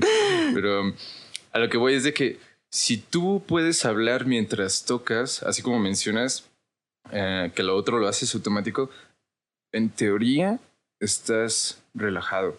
Porque, y estás, o sea, si puedes hablar fluido, si estás como intentando y hablas así como con pausas, hay una tensión en tu cuerpo. No sé en qué parte, pero existe esta tensión, ¿no? Entonces, lo que quiero como aportar es, hay una parte muy importante en la que juega nuestra mente con nuestras emociones, como mencionas, con la parte del instrumento. Y no sé, yo, yo soy de un tiempo para acá fiel creyente de que en este caso el arte es una herramienta, no sé, muy funcional para poderte desahogar, ¿sabes? Para poder como, pues sí, descansar un sentimiento. O sea, yo sé que no todas las veces quieres levantarte y hacer una escala, porque qué hueva, ¿no? Pero ese día tienes ganas de tocar, no sé, eh, Sí. Despacito. Despacito, por ejemplo. Y dices, bueno, yo quiero tocar esto y te sientes bien, ¿no? Es, es como tu, tu mente buscando eh, explayar o plasmar un sentimiento, una idea en tu instrumento en este caso y sentirte más feliz o más a gusto. No sé cómo decirlo, ¿me explico? Entonces, pues sí, qué chido que estés viendo psicología. Está muy cool. Gracias. No, pero respecto a lo que dices, pues sí, o sea, no es como que sea cuerpo y mente y temas por separado. O sea, en realidad están interconectadas. Nosotros estamos conectados, o sea, no, no podemos separar una cosa de la otra. Van de la mano realmente, ¿no? Porque, por ejemplo, ahorita que estabas diciendo esto de del estrés o algo así, no me acuerdo que, mencionaste de la presión, de cuando no puedes hablar y tocar bien al mismo tiempo. Claro. Pues también está, por ejemplo, lo que decíamos, ¿no? De que las cosas que también te vas diciendo en la cabeza. Por ejemplo, ahí yo, Xiomara, me doy cuenta de que si empiezo, no sé, a decirme, ay, está desafinado, ay, o sea, como que no me empiezo a hacer comentarios positivos, el cuerpo reacciona. Por ejemplo, ahí podría decir que primero entra por aquí y luego el cuerpo es el que justo se empieza a tensar, ¿no? Ok. Por ejemplo, pero eso es lo que yo me he dado cuenta. Sí, claro. ¿No? Este, pero por ejemplo, también con las escalas, ¿no? Em, cuando me concentro mucho en, que sea el dedo correcto, que sea la afinación correcta, em, no sale también como una vez que Rizzi me dijo, olvídate ahorita de los dedos y eso, y quiero que te concentres en sacar un buen sonido. Ok. no sé, no sé, o sea, realmente no sé por qué pasa, ¿no? Eh, pero cuando me empecé a enfocar en el sonido, automáticamente la afinación vino. No sé si es porque le quitas presión y entonces al quitarle presión también tú estás como más relajado porque justo estás intentando enfocarte en otras cosas y no nada más estar ahí como metiendo el dedo y sobrepensando las cosas. ¿Cómo? Y ver si sale bien. Ajá, o sea, como que estás también, por ejemplo, en las escalas yo no sé cuántas cuántas este, personas lo hagan, pero justo en sacar un buen sonido, no nada más una buena afinación o en que salga rápido. No lo sé, ¿no? Pero bueno, para mí fue una experiencia nueva, ¿sí? o sea, hablando personalmente, sí fue como de, oh, wow, ¿no? Entonces, pues sí, o sea, yo creo que están interconectadas, es que tengo la idea aquí. Y pues sí, no hay que olvidarse ni de una ni de otra, ¿no? Pero justo em, yo creo que tanto no es bueno solamente sentir, como solamente eh, racionalizar lo que sientes. ¿No? o sea, como que hay que balancearlo, pienso yo. Claro, y, está muy loco que lo menciones así. Yo no lo había visto así, pero es, es muy cierto, ¿sabes? Igual a, a mí me pasó una experiencia similar, pero hace, pues en 2020, que yo me preguntaba, verga, ¿por qué no, no estoy tocando como a mí me gusta, ¿no? ¿Por qué no me siento a gusto tocando? Luego me di cuenta que estaba sobrepensando mucho lo que estaba tratando de hacer, en vez de simplemente tener como la actitud y la aptitud de yo creerme capaz de que puedo hacerlo, obviamente también estudiando y todo eso, y simplemente, ahí está. Y ya no tener que decir, ay, tengo que uh, ponerlo por aquí. No, es y llegar nada más, poner el dedo y aquí. Eh, como que es más, mm, pues como si platicara, ¿sabes? O sea, algo súper normal, por así decirlo. Y ya no tanto en pensar, ay, ¿qué, para, ¿qué letras lleva tal palabra? A ver, lleva la P. ¿Cómo se pronuncia la P? La, la voy a pronunciar P o P. ¿sabes? Ajá, es que es, justo, tampoco piensas cómo camino. Exacto. Simplemente caminas. Solo lo haces. Ajá, entonces también lo que estás diciendo es como confiar también en lo que ya sabes. Exacto. Y justo eso, justo eso. Entonces es, es un... Ah, les los invito a que intenten probar ese tipo de, pues, de actitud, como de verdad creérsela, ¿sabes? Yo, yo sé que a veces dicen, ay, es que todavía no eres no eres tan bueno. Sí, huevos. Pero, pero es, soy yo, ¿saben? Es, es mi proceso, mi progreso, pero es una, un conflicto interno con el que eventualmente dices, bueno, chingue su madre. Yo, o sea, con eso me refiero a pones dedo, pones arco y tiras. Pero justo lo que dices es un proceso. O sea, y era lo que mencioné al principio, no todo el que quiere puede. Y no porque, no porque digas, ay, entonces tal vez no lo quiere tanto. O sea, ¿cuántas veces queremos hacer algo? O sea, por ejemplo, cuando yo pasé este periodo de ansiedad, depresión, no sabes cuántas cosas yo quería hacer. O sea, sí quería, pero había algo más allá de, de lo racionalmente posible que mi cuerpo era como de, no, queremos estar aquí, sin hacer nada pero aquí, ¿no?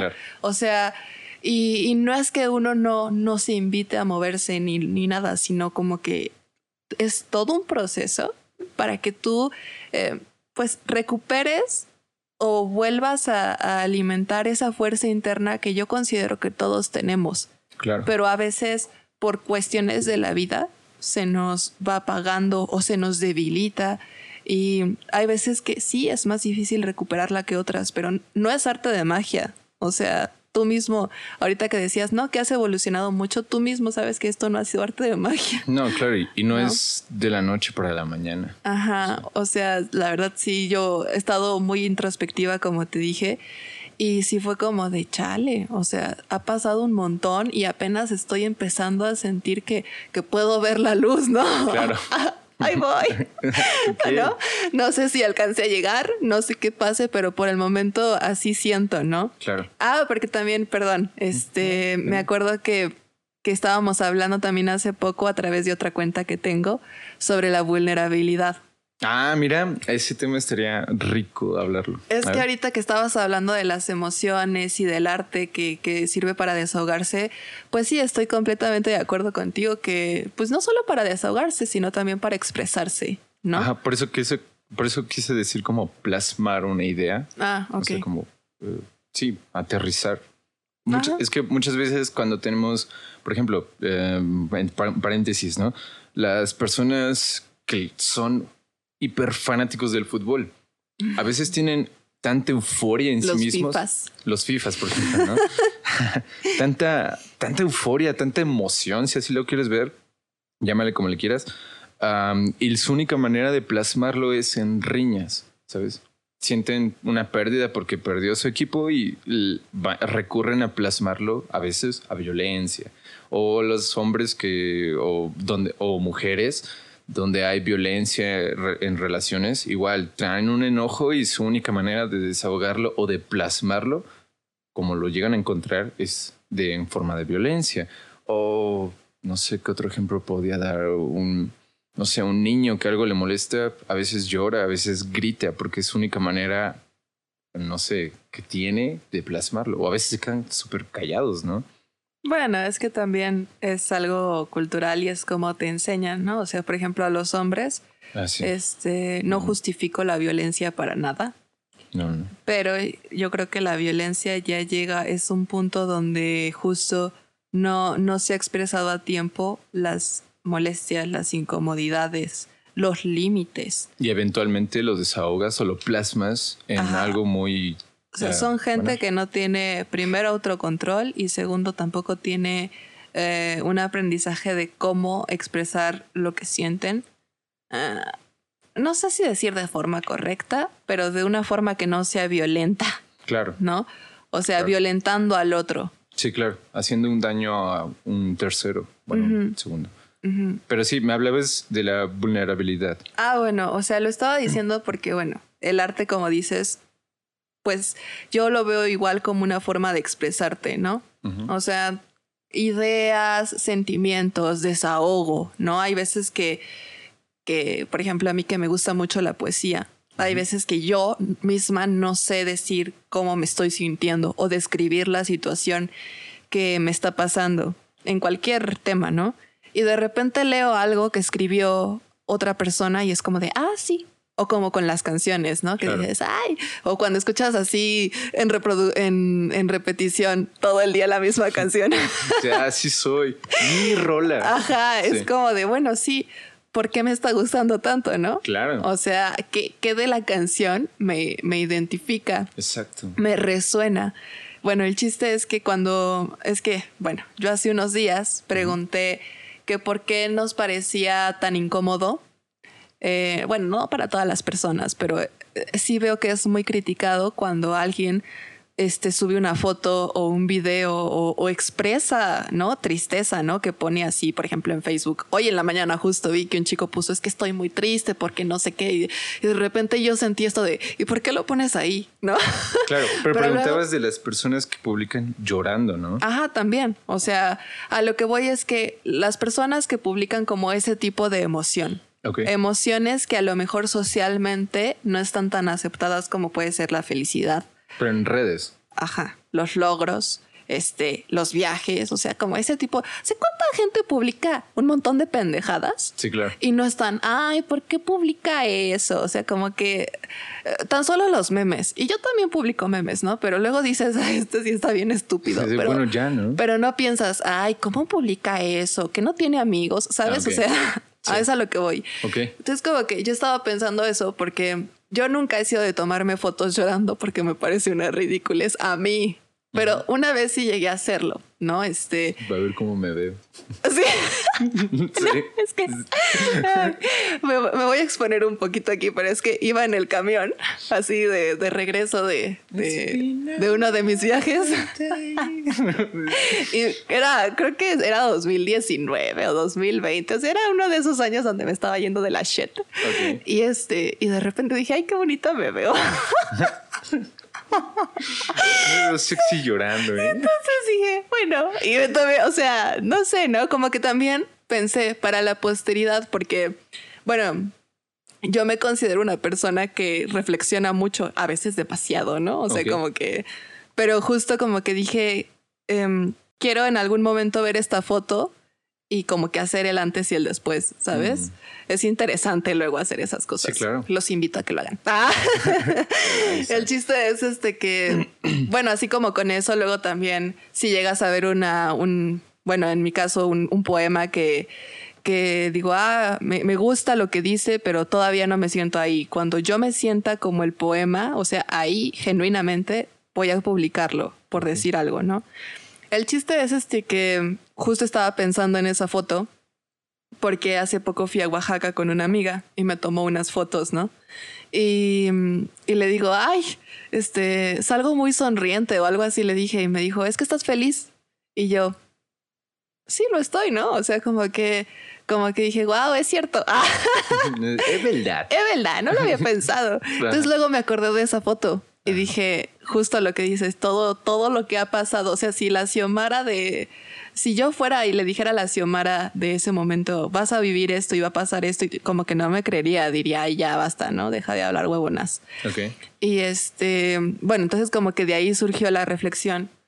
Y pues sí, mucha gente me dijo, no, pues es que quieren llamar la atención, o ay, no, es que este, no tienen amigos o un círculo de confianza y. Eh, o así, ¿no? Y bueno, al final pienso, ok, las redes sociales pues, son una forma de expresión de las personas para compartir lo que sea, ¿no? Hasta los memes es una forma de expresión. Sí, totalmente. Pero por, como te digo, ¿por qué está bien visto que alguien comparta una foto en un concierto o, justo, ¿no? De que de ahora que todos los resultados de la UNAM, a que todos publicamos nuestro resultado de nuestros viajes y ahí sí la gente feliz. Pero si pones algo que no tiene que ver con eso, es como hoy. Es, ajá. Inclusive es como de mm, incómodo. Dejar de seguir. Ajá.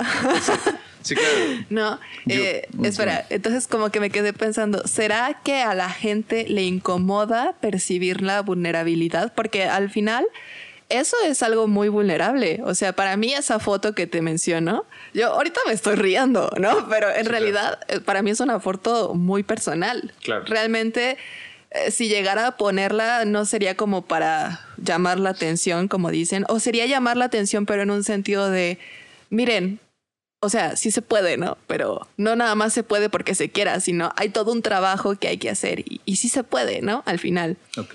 Eh, bueno, no lo sé, algo así como algo más motivacional. sí. Tú pero... puedes, creen sí, sí, entiendo. No, pero, o sea, al final también el arte...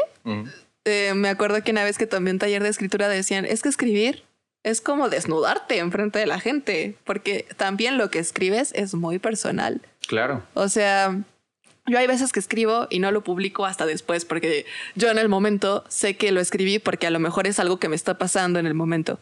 Entonces digo, ay, no, tampoco quiero que la gente sepa que en este momento me pasó esto, ¿no? Entonces me tardo en publicarlo, me tardo y ya luego lo subo. Ya luego es como de, bueno, o igual lo subo luego, luego, o sea, dependiendo de mi humor. A lo que voy es que yo creo que igual en la música, em, pararte frente a un público es igual, desnudarte, es ser vulnerable, porque al final estás ahí y pon tú que no sea una sala repleta de personas, los sinodales. Claro. Tomar tu clase a pesar de que confíes en tu maestro y todo también es ser vulnerable porque va a ser una persona que te va a escuchar y quiero pensar que no para criticarte en el sentido de destruirte, sino para darte críticas constructivas y depende tú cómo lo tomes, pero al final es eso, o sea, es como de, ok, aquí estoy, ¿qué tienes para mí? ¿no? Claro. O los solistas, ¿no? O sea, cuando tocan con la orquesta y son músicos también escuchándolos, o sea, el público, todo, ahora que fui al concierto de violín de, de la de minería y el violinista así súper entrado en lo que estaba haciendo y yo, ¿cómo lo logra? Ah, estuvo bien chido su encore. Me sí, No sé qué era, pero pero bueno, o sea, yo como que sí lo escuché, pues, pero lo que voy ahorita es un poco como cómo logran esa expresión corporal de que casi casi les valga lo, lo, que piensen de ellos los músicos, el público y simplemente están tocando y moviéndose. Porque eso están haciendo, o sea, yo no puedo. Yo es como... no me mires. Es más, me gusta el cubrebocas porque así puedo hacer muecas y, ¿sabes? Claro, claro. Pues fíjate que lo que yo realmente quería opinar de esta publicación que hiciste, que fue lo de por qué nos, por qué incomoda que las personas publiquen ah, fotos o videos de ellos mismos llorando. Y luego preguntabas, ¿acaso nos, por qué nos molesta tanto? Incomoda la vulnerabilidad, ¿no? Sí, pero dijiste presenciar la vulnerabilidad. Y, y eso, pues para mí es muy, muy crucial, ¿no? Porque en, por ejemplo, yo estoy, a mí me da cringe. O sea, yo veo eso y digo, si es un amigo o amiga. Ñañaras. sí, si me da comezón. Ah, no es cierto. Sí, sí, es un amigo o una amiga. Por ejemplo, si fueras tú, yo sí te escribiría de, güey, ¿qué tienes? Pero al mismo tiempo también te preguntaría, güey, ¿por qué no me llamaste? O no quieres hablar o te marco, ¿sabes? Porque siento que muchas personas van a buscar a las redes sociales, o sea, a lo intangible, algo que tienen en vida real. Por ejemplo, estas personas que te dicen es que no tienen amigos, no creo que sea eso. Yo creo que tal vez los o los amigos o no tienes suficiente confianza en ellos o ellos no te inspiran o qué onda, como para que recurras a eso. ¿Qué digo? Cada quien es libre de expresar lo que quiera en redes sociales, eso, eso que ni qué. Pero esta este como incomodidad mía surge, te digo que le, presté un libro que se llama No Cosas, desde un filósofo que se llama Byung Chul Han, surcoreano y actual. Y en este libro hace una crítica al, al smartphone, al teléfono inteligente. Y dice es que todo ahorita, todo, todo lo estamos percibiendo a través de código binario, a través de ceros y unos, a través de algoritmos. Por eso la palabra presenciar me era como muy, muy específico, porque realmente si tú vieras una foto o un video de alguien llorando ha llegado a ti, ¿realmente estás presenciando su vulnerabilidad, su tristeza o solo te estás informando de que está triste? ¿Me explico? Porque um, piensa en un momento, pero y ahorita me dices, pero yo lo pienso así porque hace poquito me llegó la noticia de un allegado mío o que se le, no sé, le pasó algo feo, algo triste. Y fue de, güey, ¿estás bien? Y no me contestaba. Y digo, no, no tengo pedos con que no me conteste al instante. El, una de las críticas que hace Bayon Chulhan es de que el celular elimina la lejanía y la cercanía que en teoría los, los humanos tenemos para relacionarnos. Entonces lo elimina y da paso a la inmediatez, a de que te contesten chinga, ¿no? Por eso mucha gente quita el visto de las palomitas azul de, de, los chats por salud, porque pues les afecta, ¿no? Entonces eso, eso lo entiendo muy bien, pero lo que voy es de que esta persona me comparte su malestar yo empáticamente, según yo, yo también lo sentí, fue de, güey, ¿qué pasó? ¿En qué puedo hacer para ayudarte, a sentirte mejor? y pues no contestaba y me contestó hasta el día, día siguiente y fue de, no mames, ya ni me acordaba, ¿sabes? O sea, como, como que no sé si realmente llega uno a empatizar del todo con el sentimiento de vulnerabilidad que el otro a través de red social está sintiendo. ¿Me explico? Ok, yo, bueno, presenciar, no, yo creo que tú lo estás relacionando con presencialmente, ¿no? O sea, Sí, no, pues más bien o sea, por ejemplo, que yo- tú estuvieras llorando y yo ahorita en este momento yo te presenciara a ti, ¿así lo ves? No, pues más bien eh, lo estaba tomando un poquito sí y no, porque realmente me refiero más al sentimiento de empatía que estás teniendo con la persona. Es que yo creo, perdón, eh, yo creo que eso también depende de cada quien. Claro. Creo claro. que hay, bueno, no creo, o sea, hay gente que es más empática que otra. Inclusive aunque sea este, gente que sea su familia, sus amigos. O sea, yo tengo gente muy cercana a mí que quiero mucho, pero que sé que les cuesta un ovario y la mitad del otro ser Mm. empáticas. Claro. Personas, ¿eh? No, no voy a decir nombres, ni géneros, ni nada. No. Pero, o sea que tú puedes llegar y, y les dices justo, ¿no? Oye, me siento así, o, o que se están, están chismeando acá sus vidas y cuando te toca a ti hablar, como que la persona está en su pedo. Ah, sí, sí. ¿Y luego? Luego ni en el celular, ¿eh? O sea, en cualquier cosa, pero es como de, ah, bueno, chingo mi madre, pues mejor me callo, ¿no? O sea, Exacto. si querías que fuera un monólogo, lo hubieras dicho, pero eso es a lo que voy. Y quizá ni siquiera es tanto porque no te quiera, sino porque no sabe escuchar, no Claro. sabe, no tiene trabajada esa parte que es otra cosa que, que me gustaría hablar después, Sí. pero no sabe simplemente y no lo ha trabajado porque pues todo mundo puede aprender, Claro. ¿no? Pero mm, cuando yo decía presenciar y eso, o sea, pues creo que al momento también de estar viendo un, un video, aunque no sea en tiempo real y aunque no sea en físico, pues estás viendo algo. Y es como dicen, o sea, lo que te choca, te checa, ¿no? O sea, porque por ejemplo a mí no me incomoda. O sea, no es como de, no me genera ñañaras. Ujú. Simplemente es como de, ah, pues qué mala onda, ¿no? O sea, o qué estará pasando. Hay una chica que, mm, que seguido está poniendo cosas bien deprimentes, ¿no? Ajá. Y, y yo digo, ¿cómo ayudas o cómo, cómo haces para acompañar? A lo mejor ya ni siquiera ayudar, acompañar a una persona así, Claro. justo, ¿no? Pero no es como que yo diga, ay, que no tienes amigos, o sea, por decir, ¿no? No, claro, claro.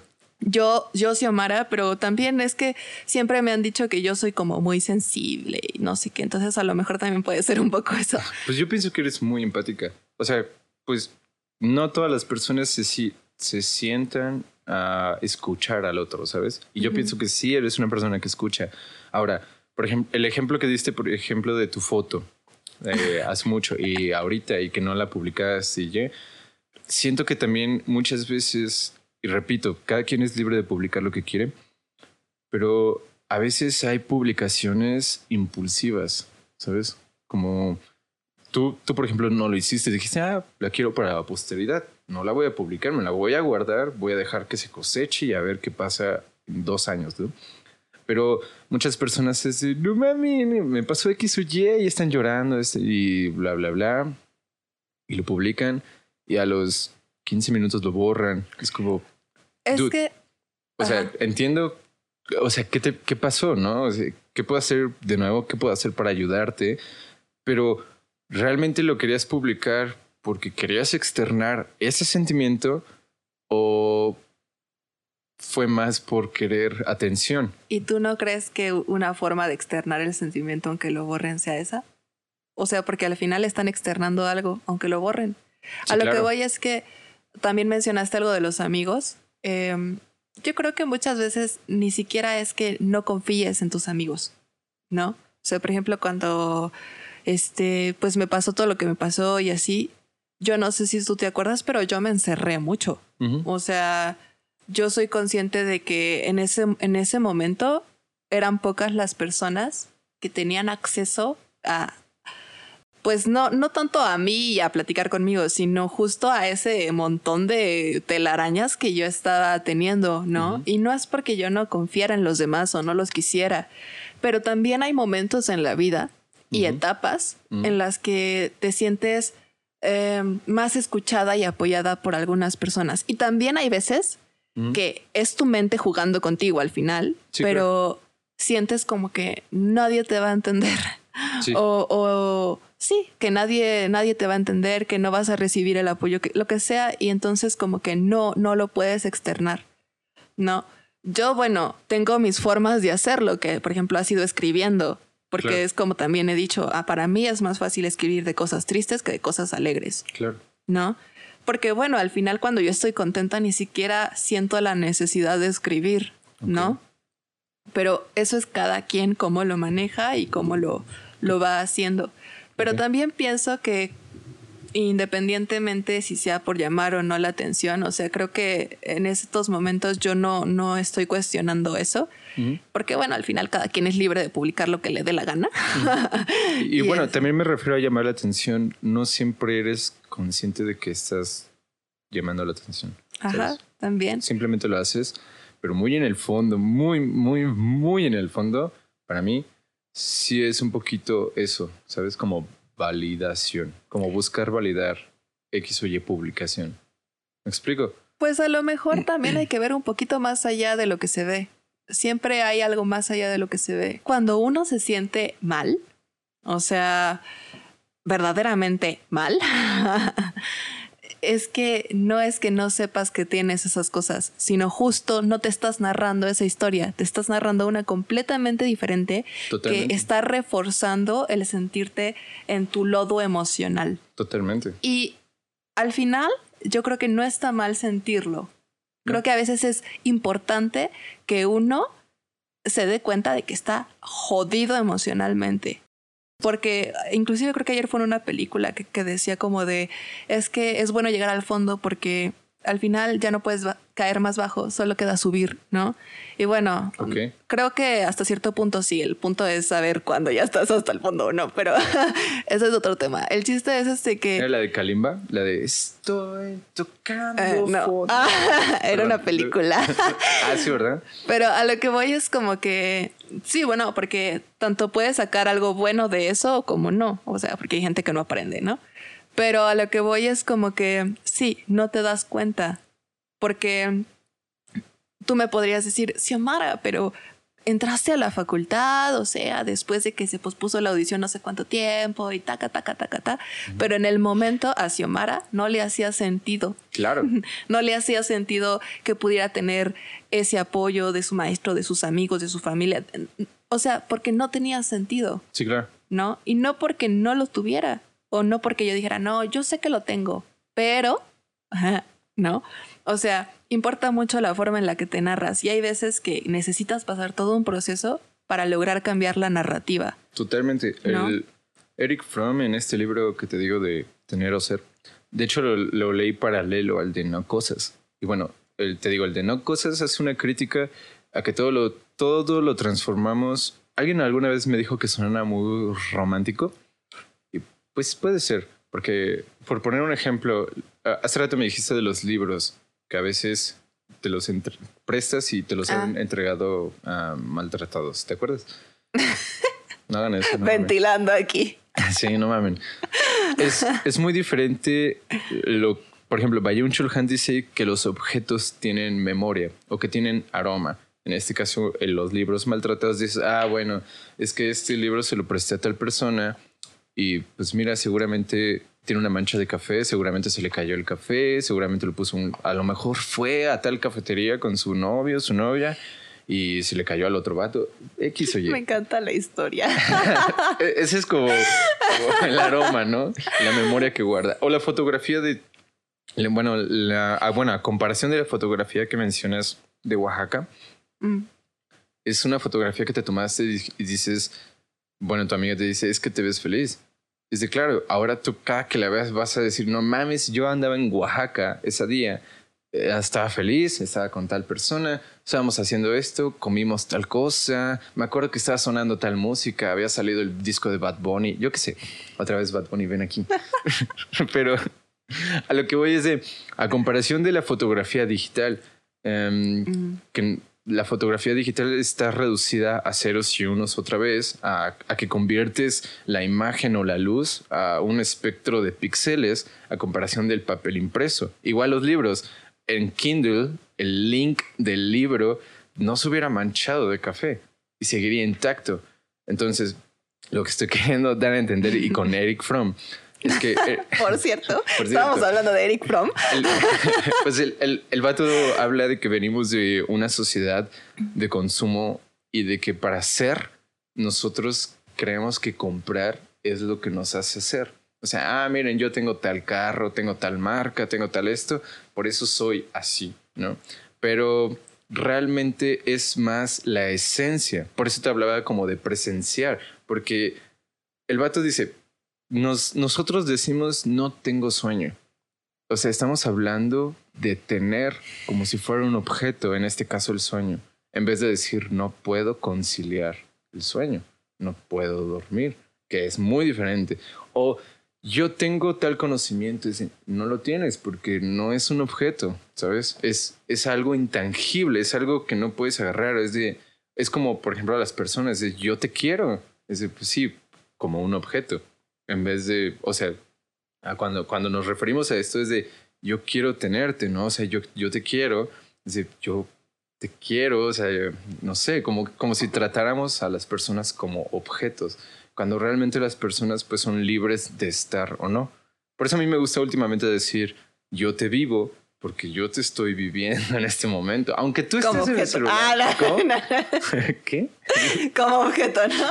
No, no, o sea, es broma, pero es por el yo te por eso es lo del objeto o no entiendo. O sea. Eh, se refiere, si no mal recuerdo, al quiero. O sea, de ah. yo, yo. Bueno, no sé tú cómo ves la palabra querer, pero como que a veces el querer es. Ay, yo quiero. Yo quiero ese suéter. Um, yo quiero ese carro. Yo quiero a esa persona. O sea, yo quiero que esa persona esté aquí. O sea, yo quiero a esa persona aquí como si fuera un objeto al que puedes. Aquí. que, me deje ser su silla. no, pero como si fuera un objeto al que puedes poseer y agarrarlo y hacerlo tuyo. En vez de yo quisiera compartir mi tiempo, algo intangible, irrecuperable con tal persona. Y viceversa, yo quisiera esa reciprocidad, que la otra persona comparta tal vez su tiempo, bueno, no sé si lo que estoy diciendo son mamadas, pero a lo que voy es de que el vivir es como el estar presente para mí, el yo te vivo, o sea, aunque tú estés distraída en el celular o no prestando atención, no importa, ¿no? O sea, yo estoy aquí presente viendo que no me estás prestando atención, por así decirlo, por poner un ejemplo. ¿Qué? Ah. no, o sea, tú no, pero es un ejemplo. Entonces yo estoy como viviendo el momento, ¿no? Y ahora, si tú estás y, lo, y yo también estamos ambos compartiendo esa vivencia y estamos como muy, muy, no sé, muy presentes, pues es como mucho más esencia, ¿sabes? Ya no es tanto tener, ¿me explico? Bueno, eso es algo que dice Eric Fromm en, el libro. Y, y Bayon Chulhan también hace esa crítica. ya no somos una sociedad de consumo que para ser hay que tener, sino que ahora aparentamos. O sea, nosotros vamos a redes sociales a, mírenme, me veo feliz, cuando seguramente esa foto tiene cuatro años y en ese momento sonreíste, ¿no? Pero ¿realmente estás feliz o aparentas ser feliz? Lo mismo las personas que lloran. Por ejemplo, si alguien se hubiera tomado una foto o un video llorando y lo hubiera publicado en el feed y que se quede ahí en el feed, eh, eventualmente va a pasar el tiempo y esa eh, pues el Internet tiene memoria infinita, esa cosa se va a quedar ahí. Y realmente te, te sientes aún así, porque eso es lo que alguien nuevo en tu vida puede llegar a, meterse a tu perfil y decir, no mames, esto lo publicó, ya, bueno, ya tiene rato, pero si es lo primero que veo y se ve que está llorando, ¿se sentirá triste? ¿Me explico? Bueno, a lo mejor suena un poco vale madre, pero creo que lo que la gente piense o no de ti bueno, está fuera de tu eh, control. Ajá, para empezar. O sea, es yo una vez le dije a un amigo, lo que la gente piense y diga de ti no es en tu control. ¿Por qué? Porque puede ser la persona más maravillosa y buena y hacer las este, acciones más este, samaritanas por alguien y aún así la gente, si quiere hablar mal de ti, va a encontrar cualquier pendejada para hablar mal de ti. Claro, totalmente. Y si, y, y si, por ejemplo, eres la persona, no decir malvada y así, pero que tengas actitudes bien nefastas y lo que quieras, si la gente quiere hablar bien, va a hablar bien. O sea, al final como que uno no puede basar sus decisiones, bueno, así lo veo yo, con base en lo que la demás persona vaya, las A demás pensar. personas vayan a decir o pensar. Sí. Digo, sí puede afectar porque al final somos seres sociales, estamos en una sociedad. eh, y bueno, o sea, la crítica también eh, el- depende también tú cómo la recibas, pero hay veces que no, no es chida de, de escuchar o, o de Sí, claro. ver, ¿no? Pero ah, también depende el significado que tú le des. O sea, yo no voy a ahorita decirte, no, Ayrton, tú estás mal y yo estoy bien. O sea, respeto tu opinión equivocada. Ah. no, no es cierto. No, pero a lo que voy es que, por ejemplo, tú puedes... Es que me acuerdo del de, si me ven hablando solo, no se preocupen, necesitaba la opinión de un experto. No, pero a lo que voy es como que tú tienes tus significados. Por ejemplo, esto que estás mencionando de, de yo, yo te vivo y así, pues a mí me parece una forma muy linda de, de ver las cosas, ¿no? Por ejemplo, para mí el significado de querer a una persona no, no, no es de que yo te quiero como mi propiedad y de Mm. nadie más, Mm. ¿sabes? Em, creo que eso también es muy del amor romántico, como de si eres mi pareja, entonces solo eres mía y Sí, claro. etcétera. Pero bueno, igual eso es otro tema. Pero a lo que voy, para mí también querer a alguien es querer a esa persona con todos sus colores, ¿no? Sus, colores alegres, sus, sus tristes, sus enojos, sus, este, sus momentos malos, eh, también sus silencios y sus espacios, ¿no? Claro. O sea, por ejemplo, lo que decías, tenía un montón que no nos veíamos. Sí, ¿no? A lo mejor hubo un momento en que yo dije, ay, yo creo que ya le caigo mal a Ayrton, ¿no? O lo que sea. Bueno, no sé, uno lo puede pensar, pero a Sí, lo sí. que voy es como que también hay veces que uno como amigo necesita esos espacios y no por eso dejas de querer o de estar para otra persona, Claro. ¿no?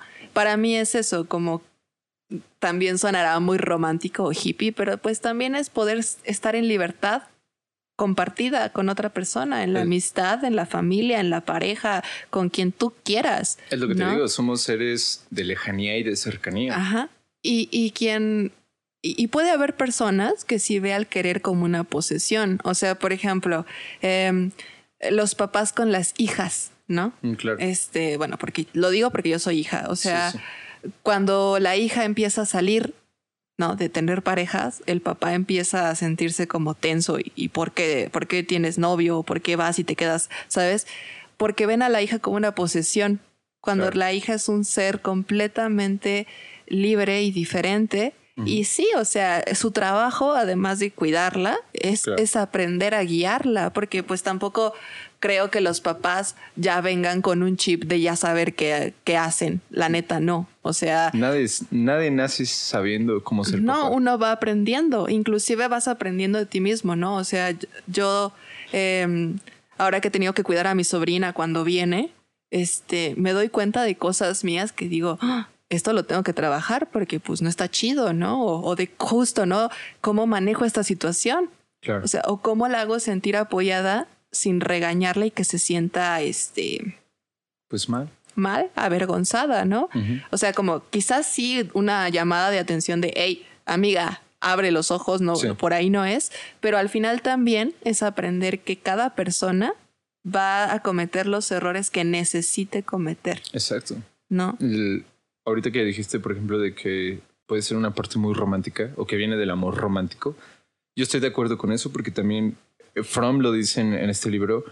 am, creo que menciona que las relaciones actuales son o tiran a ser más honestas. Yo, sí, ¿Qué? sí, ¿Yo Em, qué? Tal vez suena raro. Yo tengo otros datos. Los malditos mentirosos, bichos perros. No, pero, o sea, como que a mí me hace pensar de, claro, o sea, las, las relaciones ahorita tratan de ser más honestas de, güey, a mí no me vengas a bajar la luna y las estrellas, de, no me vengas con todo el romanticismo o toda la retórica para conquistarme. Bueno, hay personas así, de, a mí dime sí o no, ¿quieres esto o no? no me hagas perder mi tiempo y punto. Y viceversa, ¿no? Entonces, bueno, hay relaciones que son así, como que es de, güey, yo ya no quiero tener tiempo para y perderlo para que me estés diciendo esto, esto lo otro, esto otro, y que después me digas, ay, no, siempre no.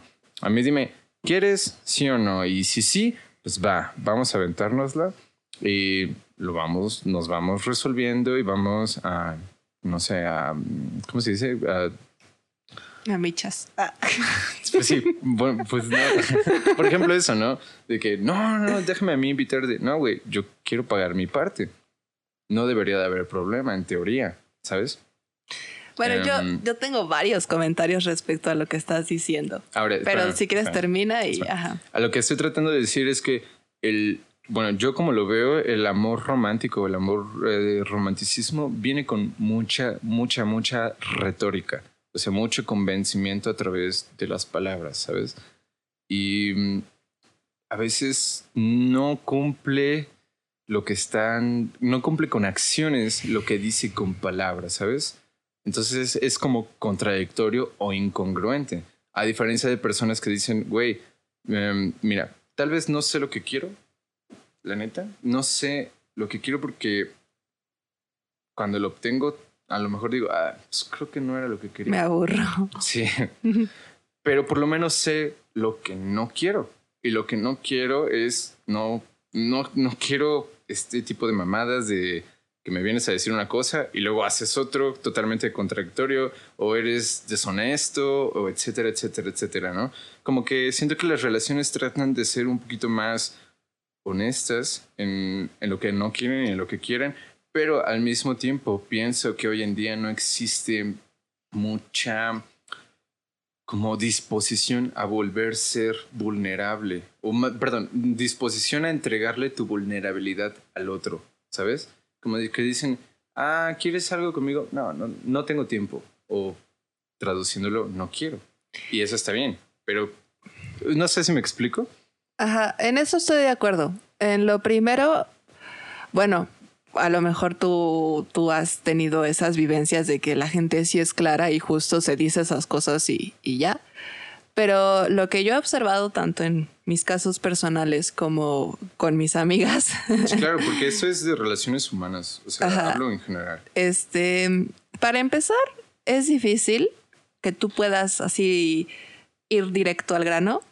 No porque a lo mejor no lo quieras, sino porque primero te tachan de intensa intenso algo que sí, yo sé que, que, importa, ¿no? Pero bueno, en el momento una la puede ver como de, no lo quiero espantar.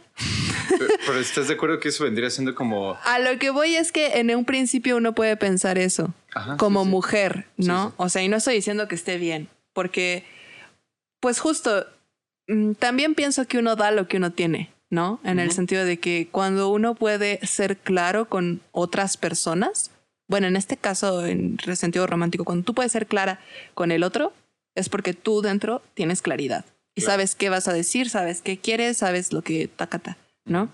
Pero si tú no puedes ser clara, es porque ni tú misma sabes qué pedo. Totalmente. ¿No? O sea, sí, en lo personal, yo he estado en ambas, en ambas posiciones, ¿no? Como que sí sé y mm, la verdad, a veces que soy muy, ay, sí, no sé qué, pero cuando me canso o, cuando ya quiero ser como más, lo soy. Y puedo sonar a veces hasta como de que estoy enojada, pero no es enojo, simplemente yo lo veo como que no, es que es decisión y sé lo que quiero y sé, sé taca, taca, ta. Pero justo también, por ejemplo, el amor romántico, eh, no me acuerdo qué mencionaste. Es que dije que el amor romántico eh, es mucho de retórica. Ah, ya, ya me acordé. Ajá, de, de, hablar. Pero yo creo que también tiene que, o sea, el amor romántico no nada más es de hablar y no hacer. También es como lo que debe de ser. Lo o que sea, debe de ser. Ajá. O sea, por ejemplo, en cuestión de las mujeres, ¿cómo debe de ser un hombre? ¿No? Eh, físicamente, su forma de ser, su forma de actuar, ¿no? Y en cuestión de hombres, ¿cómo debe ser una mujer? Cómo debe lucir, cómo debe de actuar, cómo debe de taca, taca, taca, taca. Cuando uno se sale del molde o, o justo no es como lo que uno aprendió a que debe de ser. O lo que uno idealiza. Ajá, pues sí, o sea, también eso es amor romántico. Este es como de, ajá, no sé, no sé llevar esta situación. Luego también, eh, en un mundo ideal, la gente sería súper clara desde el principio con sus intenciones, ¿no? Como este meme que dice, uno a los 25 ya sale de todo muy bonito y, muy rico los tacos, muy rico no sé qué, pero ¿para qué me quieres, no? claro. Te juro que a mí me encantaría hacer esa pregunta, ¿no? Pero hay veces que también pienso, mm, bueno, esta es mi reflexión personal, uno no puede saber lo que quiere en el sentido de que estás saliendo apenas con alguien, lo estás conociendo. Tú no puedes conocer a una persona la primera semana, el primer mes de estarte relacionando con él, porque quieras o no, de alguna forma se están mostrando las mejores caras, ambos, no nada más tú, no nada más él, ambos están así como de en su, en su mundo de romance y amor y todo es lindo, todo es bello, nadie se enoja, todos somos este, complacientes. muestra las mejores cartas. Ajá. Eh, claro que podría ser bueno decir, mira, la neta, yo no quiero algo casual, yo sí busco una relación. No sé si contigo, porque pues no sé si, si me llegues a gustar, si ah, me gusta como ves, si me gusta como eres, lo que sea. Pero este, ¿qué? Ah, bueno. Pero eso yo creo que sí, sí puedes saberlo. Inclusive pienso que es mejor decirte lo que quieres y no lo que no quieres. Porque cuando sabes lo que quieres, de alguna forma tus acciones y tus decisiones se van encaminando a eso. Claro. ¿No? Cuando eh, yo me he dado cuenta y también porque justo algo más espiritual, lo que piensas, lo atraes, etcétera, es que cuando dices, no quiero esto, no quiero esto, lo atraes. Porque el cerebro no identifica el no. Sí, claro. El cerebro es como, quiero esto, ¿sabes? Entonces, este, es mejor decirse, ok, ¿qué quiero? No sé, quiero quiero nada más relaciones casuales. Ok. No me quiero comprometer con nadie. No estoy buscando nada serio. Pero también es, es este, para ser honesto con los demás hay que ser honesto consigo mismo. Totalmente. ¿No? Entonces, por ejemplo, si tú no puedes mantener relaciones casuales porque sabes que eventualmente con una... Te enculas sí te enculas o justo, ¿no? Con, las con, con, la relación no me refiero a la relación sexual, sino con la relación este constante de estar hablando con la persona, compartiendo, sabes que empiezas a generar un vínculo más íntimo, porque la gente dice, es que no somos nada, güey. Estás estúpido. Sí son algo. Quizá no sean algo como de, ay, una pareja y lo que sea, pero tienen algo. Claro. Y eso merece respeto y también merece responsabilidad y lo que quieras, ¿no? Entonces como que, pues sí, o sea, también ser honesto contigo mismo, contigo misma, ¿no? Mira, voy a buscar aquí una cita de ese libro que ahorita que me acuerdo por aquí lo escribí, pero eh, es que yo llegué a esa conclusión cuando leí que Schopenhauer decía que el humano, o lo peor que le puede pasar al humano es obtener lo que quiere y no obtener lo que quiere. ¿Sabes? Porque la, como la, el placer está en el desear, es que yo deseo a esa persona, ¿sabes? Me mama, me mama verla. Pero tal vez cuando, y me mama convivir con esa persona, ¿no? pero tal vez cuando ocurre, no sé, algo más íntimo como un, un besarse, por ejemplo, es, ah, no está tan chido creo que, ya, creo que ya no era lo que pensaba. ¿No te pasa que luego ya cuando ocurre el beso es como ay, ya no me gusta? E, es que es eso, o sea, a eso me refiero. Por eso digo que la gente no sabe como lo que quiere. Pero luego dices, besa mal, pero ves que tiene pareja y es como de... Es que no es, no es mala onda, pero yo creo que sí, no es que bese mal una persona. O sea, a lo mejor sí, puede haber sus casos, pero yo creo que más bien hay gente con quien sí haces clic y con quien no haces clic. Justo eso. Pero digamos, estás creyendo que con tal persona ibas a hacer clic, pasa y luego dices, mm, creo que era yo en mi mente, ¿sabes? Idealizando. O por eso digo que por lo menos, tal vez no decir lo que no quieres, eventualmente tal vez sí, pero por lo menos como dices tú, ser honesto contigo de, güey, pues yo la neta no quisiera una relación, quisiera vivir, andar de cabrón y pues vivir sin un compromiso, por así decirlo, ¿no?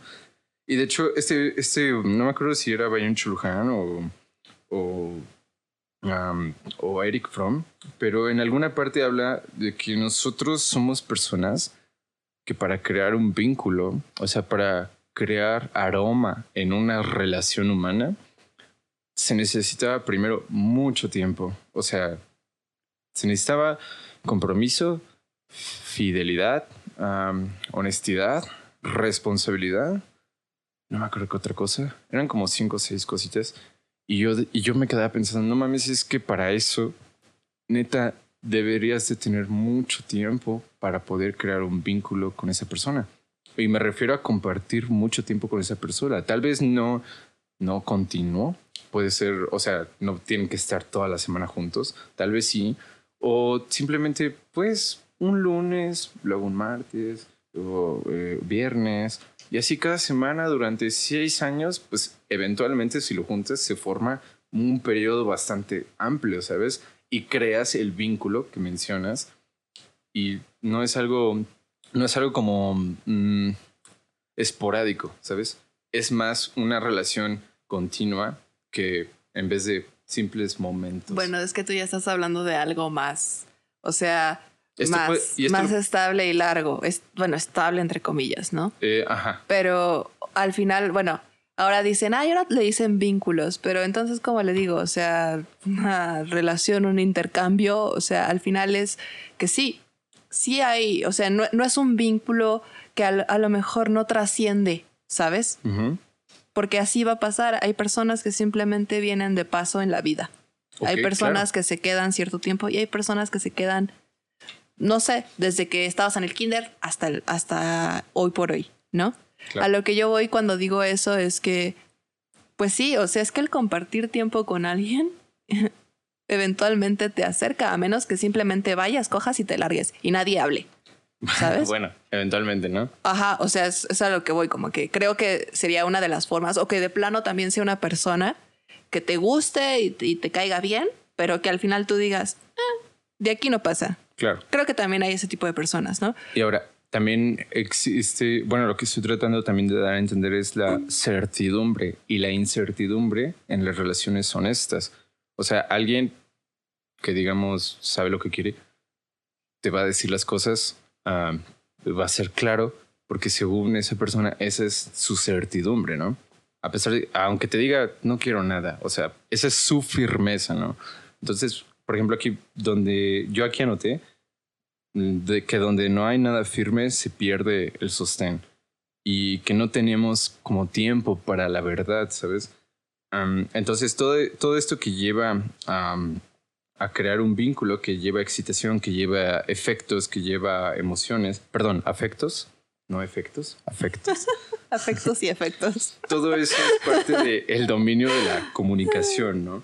Y aquí dice que hay prácticas, prácticas, o sea, ejercicios, acciones que requieren mucho tiempo y son la confianza, las promesas, la responsabilidad, la fidelidad, el compromiso, las obligaciones, y hoy con todo esto instantáneo de la inmediatez, esto lo dice Bayun Chulhan, ¿eh? yo aquí lo estoy repitiendo. Mm. Esto, eh, es esta crítica que hace al celular de, no, es que todo tiene que ser así, es que, ¿por qué no me contestas? Le acabo de mandar el mensaje, su última conexión fue tal hora, es que ¿por qué yo quiero las cosas así, omitir intro, bla, bla, bla? O sea, todo eso elimina todo este, todo este tipo de prácticas que llevan mucho tiempo nosotros como músicos lo podemos ver muy fácil. Nos relacionamos con el instrumento que tú sabes que lleva compromiso, fidelidad. Bueno, no fidelidad, sino ah. estar, ahí comprometido con tu instrumento de, o sea, para llegar al sonido que tú quieres, a la afinación que tú buscas, a lo que sea que estás buscando explayar con el instrumento, requiere mucho tiempo, ¿sabes? Y no es una cosa de, de la noche a la mañana que puedas obtener así. Por eso digo, las relaciones ahorita como que buscan todo eso, pero tampoco tienen o quieren tener la disposición para entregar ese tiempo, porque lo que quieren es algo así. Claro, eh, acabas de decir algo que, o sea, estoy de acuerdo contigo en eso de la inmediatez. Em, que sí, como que cuando algo se complica, algo requiere más esfuerzo del que estamos acostumbrados o dispuestos a dar, como que es de, ay, no, ya no quiero. Exacto. ¿No? Sí, sí, si no cabe en un TikTok, Mejor ni me lo digas. Por, ejemplo, o sea, este, esto de que ya puedes adelantar las notas de voz. Eh, yo intento no hacerlo. Yo igual. Porque la neta es como la persona se está tomando el tiempo de hablarme y decirme algo. Ok, está divagando y lo que sea. No importa. se está dando el tiempo de grabarme una nota de voz. Muy bien, simplemente pudo haber puesto cualquier cosa y dejarlo a mi libre interpretación. Uno. Dos, este... Mm, ay, se me fue la idea. Pero eso de la inmediatez, ajá. Ah, por ejemplo, también cuando digo es un proceso largo, mm. este, lo, recalco porque justo, ¿no? También dice la gente, ay, sí, vamos a sanar. Y cree que sanar es algo lineal para empezar, como que voy del A a la B, a la C, a la D, y no ah. pasa nada. ¿Dijiste es lineal. sanar? Sanar. Ah, ok. ¿No? O sea, porque, por ejemplo, lo que yo estoy haciendo es sanarme. Cada uno está si quiere verlo de esa manera, sanándose a su, a su forma, ¿no? De, de experiencias que a lo mejor le hayan marcado y les dolió, ¿no? Totalmente. Entonces, o, o, lo que sea, a lo que voy es como que, o, los que dicen, ay, estamos sanando a nuestro niño herido, ¿no? A nuestro adolescente herido. Eso es súper súper importante, ¿no? Pero bueno, a lo que voy es que creen que sanar es lineal, para empezar. Y para continuar, que es algo rápido. no. Ni madre. Ajá, ni madres. O sea, hay veces que uno va muy bien y pasa algo como, por ejemplo, que me reencontré a mi maestro después de tres años y, y otra vez estás como de, ¿eh? ¿Qué pasó? ¿No? Pero, por ejemplo, en ese momento yo te decía, yo lo manejé mejor, me duró menos tiempo la crisis o lo, como le quieras llamar, ¿no? Para mí eso fue un logro. Y por chiquito que sea, aunque a lo mejor haya sido un bache, es un logro, ¿no? Totalmente. Pero justo no es lineal. Hay veces que hay retrocesos, hay veces que hay estancamientos, pero justo uno tiene que aprender a ver cómo hace, ¿no? Porque pues al final la vida va de eso, ¿no? Entonces como que, ay, bueno, no sirvió la terapia el primer mes, pues la dejo. es como de, no, o sea, no va, no va a pasar nada capaz ni los primeros seis meses ni el primer año, o sea, los resultados los vas a ir viendo poco a poco. O por ejemplo, la gente este, que evita tener, este, no sé, relaciones, no relaciones sexuales, sino relaciones con eh, amorosas con otra persona porque lo lastimaron en el pasado y no sé qué. Al final creo que también es importante exponerte a ellas, porque uno puede decir, sí, este, ya sané esto, ¿no? Y cuando te estás relacionando con otra persona igual románticamente, van saliendo cosas que tú dijiste, ya sané y no han sanado. Totalmente. O no, o, o no están completamente sanadas, ¿no?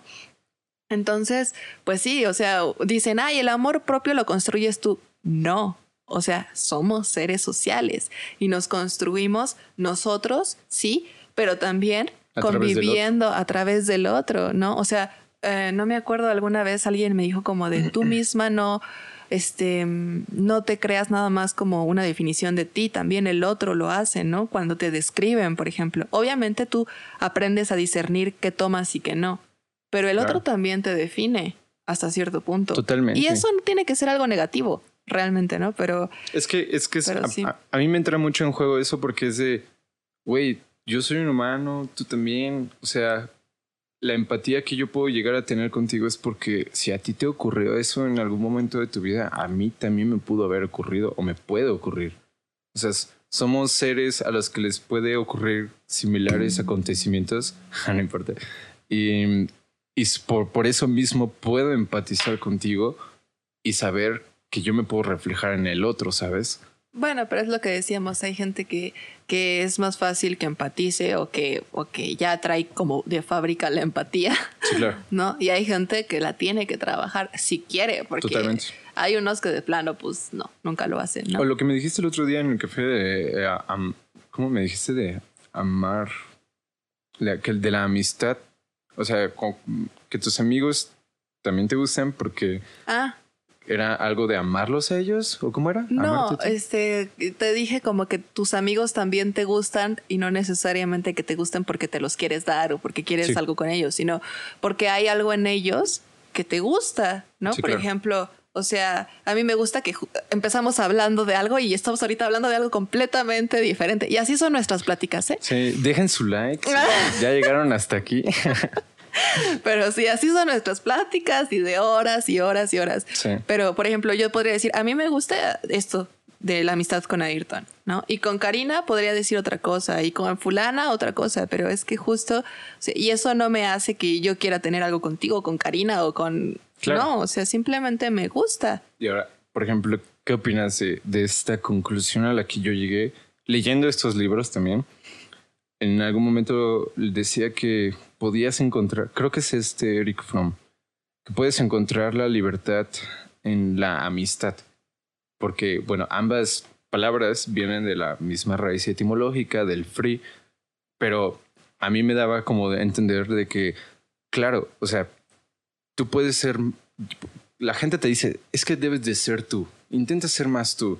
Dice, ah, muchas gracias, güey, no lo sabía, pero a lo que voy, a lo que quiero decir es de que, claro, eventualmente tú vas desenvolviéndote o desarrollándote tú mismo y vas encontrando más partes de ti o las vas aprendiendo o las vas, sí, pues encontrando entre más te relaciones, ¿sabes? Refiriéndome a la amistad como un modo de relación, ¿no?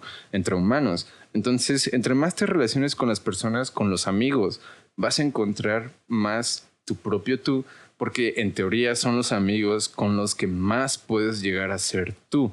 Tú no eres la misma como eres con tus papás. Tú no eres la misma como eres conmigo, con tus amigas, con tus amigos o con tus parejas. E igual yo y las demás personas, ¿no? Entonces, yo de un tiempo para acá he tratado de como tratar a todos de la forma como si tratara a un amigo, ¿sabes? Así como de, oye tú, pero déjame decirte una cosa, güey. Y a veces le digo a personas mucho más grandes que yo, que acabo de conocer, a veces se me sale decirle güey o güey, y o les hablo muy de tú, ¿sabes? Pero no sé si es porque yo estoy tratando como de ser o de sentirme más libre en ese aspecto. Pero sí, o sea, tú puedes encontrar, te puedes encontrar más a ti entre, en tus amigos, ¿sabes? Entre ellos, entre aquellos que te dejan ser y aquellos que realmente son tus compas. O sea, hace poquito escuché algo de que un verdadero amigo te puede mentar la madre, ¿sabes? O sea, un verdadero amigo te puede decir, cállate, porque tienen la confianza tan grande de poderse decir esas cosas. Y en teoría tú, pues, no es que no te enojes, sino como, ah, vaya, vaya, me cayó el hijo. Bueno, sin, sin ese insulto, pero um, sí me estoy tratando, sí me estoy dando a entender. es que, ajá, como que es encontrar cada vez más partes tuyas que no sabías que tenías o que no sabías que las podías adquirir o desarrollarlas entre más te relacionas con las personas. Y en los amigos, en la amistad, encuentras esto más fácil porque son los amigos y las amigas quienes te dejan, pues, explayarte, ¿sabes? ¿O qué opinas de eso? Yo creo que sí, no. O sea, Sí, porque al menos deberían, o sea, ser las personas con las que puedes explayarte porque por algo son tus amigos. Pero al mismo tiempo hay personas con las que te relacionas que algunos se relacionan, no sé, por, por ¿cómo se dice? Por apariencia o sea, porque pues les conviene relacionarse como por interés. O hay veces que tú eres tan inocente que te relacionas con gente que crees que es tu amiga, tu amigo y no lo son.